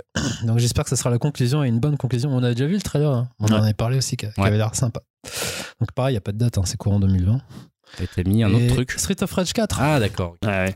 Euh, la suite avec euh, bah, c'est Lizard Cube et Mm. Dotemu, ceux qui ont déjà fait Wonderstrap. Oh, ouais, c'est Wonderstrap ou Dragonstrap, je sais jamais. Ils vont faire Windjammer 2. Euh, Dotemu. ouais, mais c'est pas la même équipe. Ouais, Dotemu. Dotemu. Mais là, c'est vraiment la même la- l'équipe de Wonderboy, enfin Dragonstrap, je crois, si je dis pas de bêtises. Donc là, niveau graphique, ça, ça tabasse toujours. hein. Donc c'est voilà. Mais ça c'est pareil, courant 2020 sans trop de sorties. Ouais, non, si, Sans sûr, il y tard. une date, mais je l'ai pas retenu. Voilà, la date. Si, si, je crois que c'est mi-2020. ça arrive bientôt, quoi. Et euh, alors enfin il nous reste, qu'est-ce que j'ai pas dit? Livre. Ouais, j'ai mis un livre. T'as mis un livre? Bah ouais, puisque euh, bah, un de mes, peut-être mon écrivain préféré ever, Roberto Bolano, donc, euh, qui est mort en 2003, donc faut pas s'attendre de la nouveauté, même si. donc Il Roberto, sort un livre. Voilà, Roberto Bolano, il, en fait, chez. Euh, euh, putain, j'ai oublié la maison d'édition. Tu l'as pas marqué en plus et moi j'y connais rien donc je te laisse ah, j'ai un trou en plus, c'est une, c'est une copine à moi qui bosse là-bas. donc C'est je moche. dis pas ça pour ça, mais. Copinage. Non, c'est pas copinage parce que Roberto Bolano, il, il existe avant. Avant, il était chez Christian Bois. C'est aux éditions de l'Olivier, merci, de Ah, Olivier voilà. Cohen. Euh, et donc, ils vont en fait faire paraître les, euh, les œuvres complètes de Roberto Bolano, donc qui est un écrivain chilien, euh, surtout qui a écrit dans les années 90. Euh, moi, je l'avais découvert avec la littérature nazie en Amérique, qui était un faux, euh, une fausse biographie d'écrivains euh, nazis qui, qui avaient notamment fui. on parlait tout à l'heure de Hunter, mais qui avait pas fui à New York, mais pour le coup qui avait fui en Amérique du Sud. Et surtout, il a fait deux, il a écrit deux gros romans qui sont peut-être les plus importants de la fin des années 90. C'est Les Détectives Sauvages que je vous conseille si vous l'avez jamais lu, et euh, 2666 qui est un truc qui fait à peu près 2000 pages, une Mmh. espèce de d'œuvre somme en six en six livres. Et euh, bah, c'est un écrivain qui est entre eux, je dirais, par exemple pour les Détectives Sauvages, c'est entre Borges, euh, Kerouac et, euh, et Joyce quoi. C'est un écrivain, comme beaucoup d'écrivains sud-américains, c'est un peu des romans mondes comme ça où il, tout, rentre à l'intérieur à l'intérieur du roman. Et dans sa première œuvre qui sort là, enfin les œuvres complètes qui sort le 12 février, c'est surtout sur sa poésie, puisque c'était aussi un poète, c'est aussi un novelliste. Moi, je trouve que c'est peut-être un, plus grand romancier qu'un grand poète, mais il a une œuvre poétique vraiment importante. Et là, sur, puisque les, œuvres romanesques viendront plutôt sur les volumes 5 et 6. Donc là, le 12 février, il y a le volume 1 de ses œuvres complètes. Et honnêtement, si vous avez jamais lu Roberto Bolano, moi, je vous conseille plutôt de commencer par Les Détectives Sauvages. Donc euh, de l'acheter en, poche ou en, Mm. ou en- enfin, Christian Bourgois, mais il existe aussi en poche.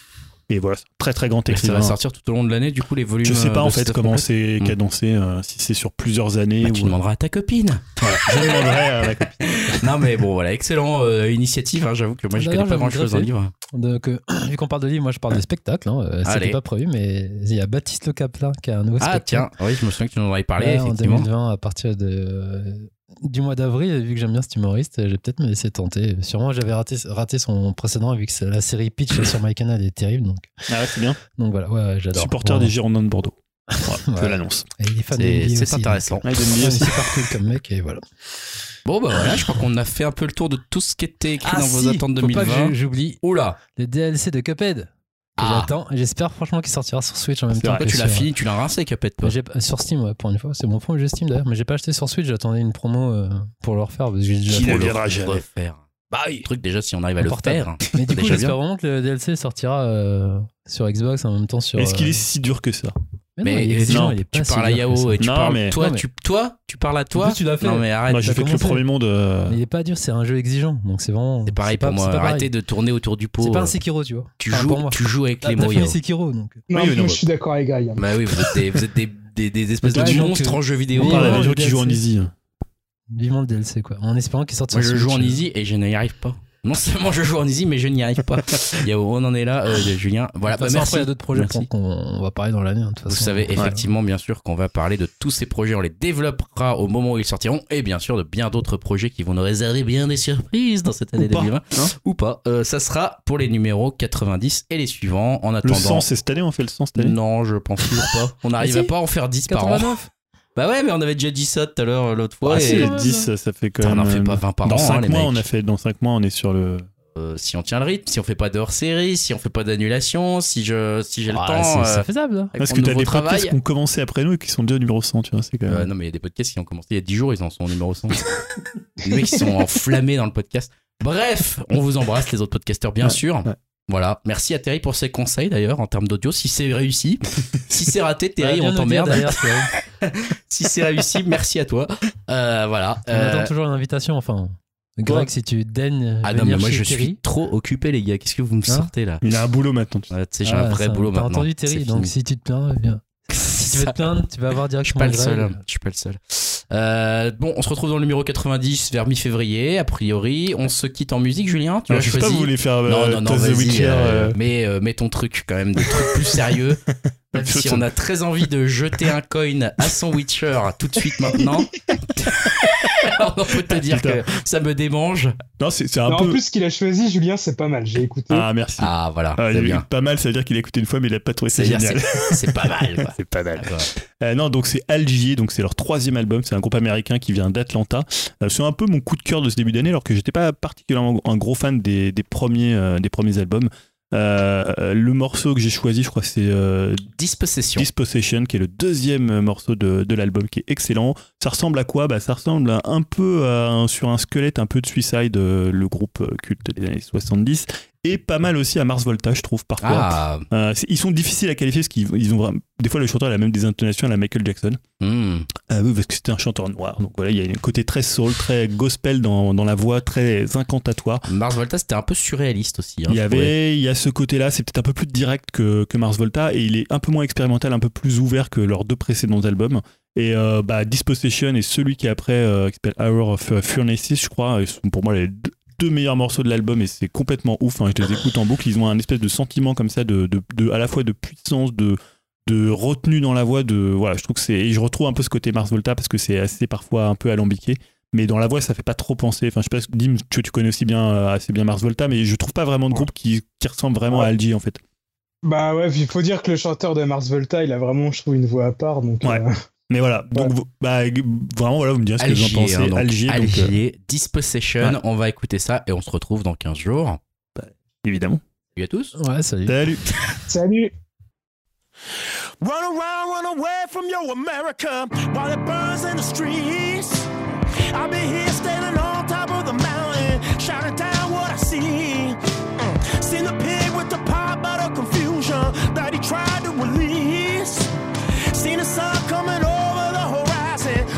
Cross from the east. Seen the kings and the soldiers, all the thrown and consumed. Wanna tell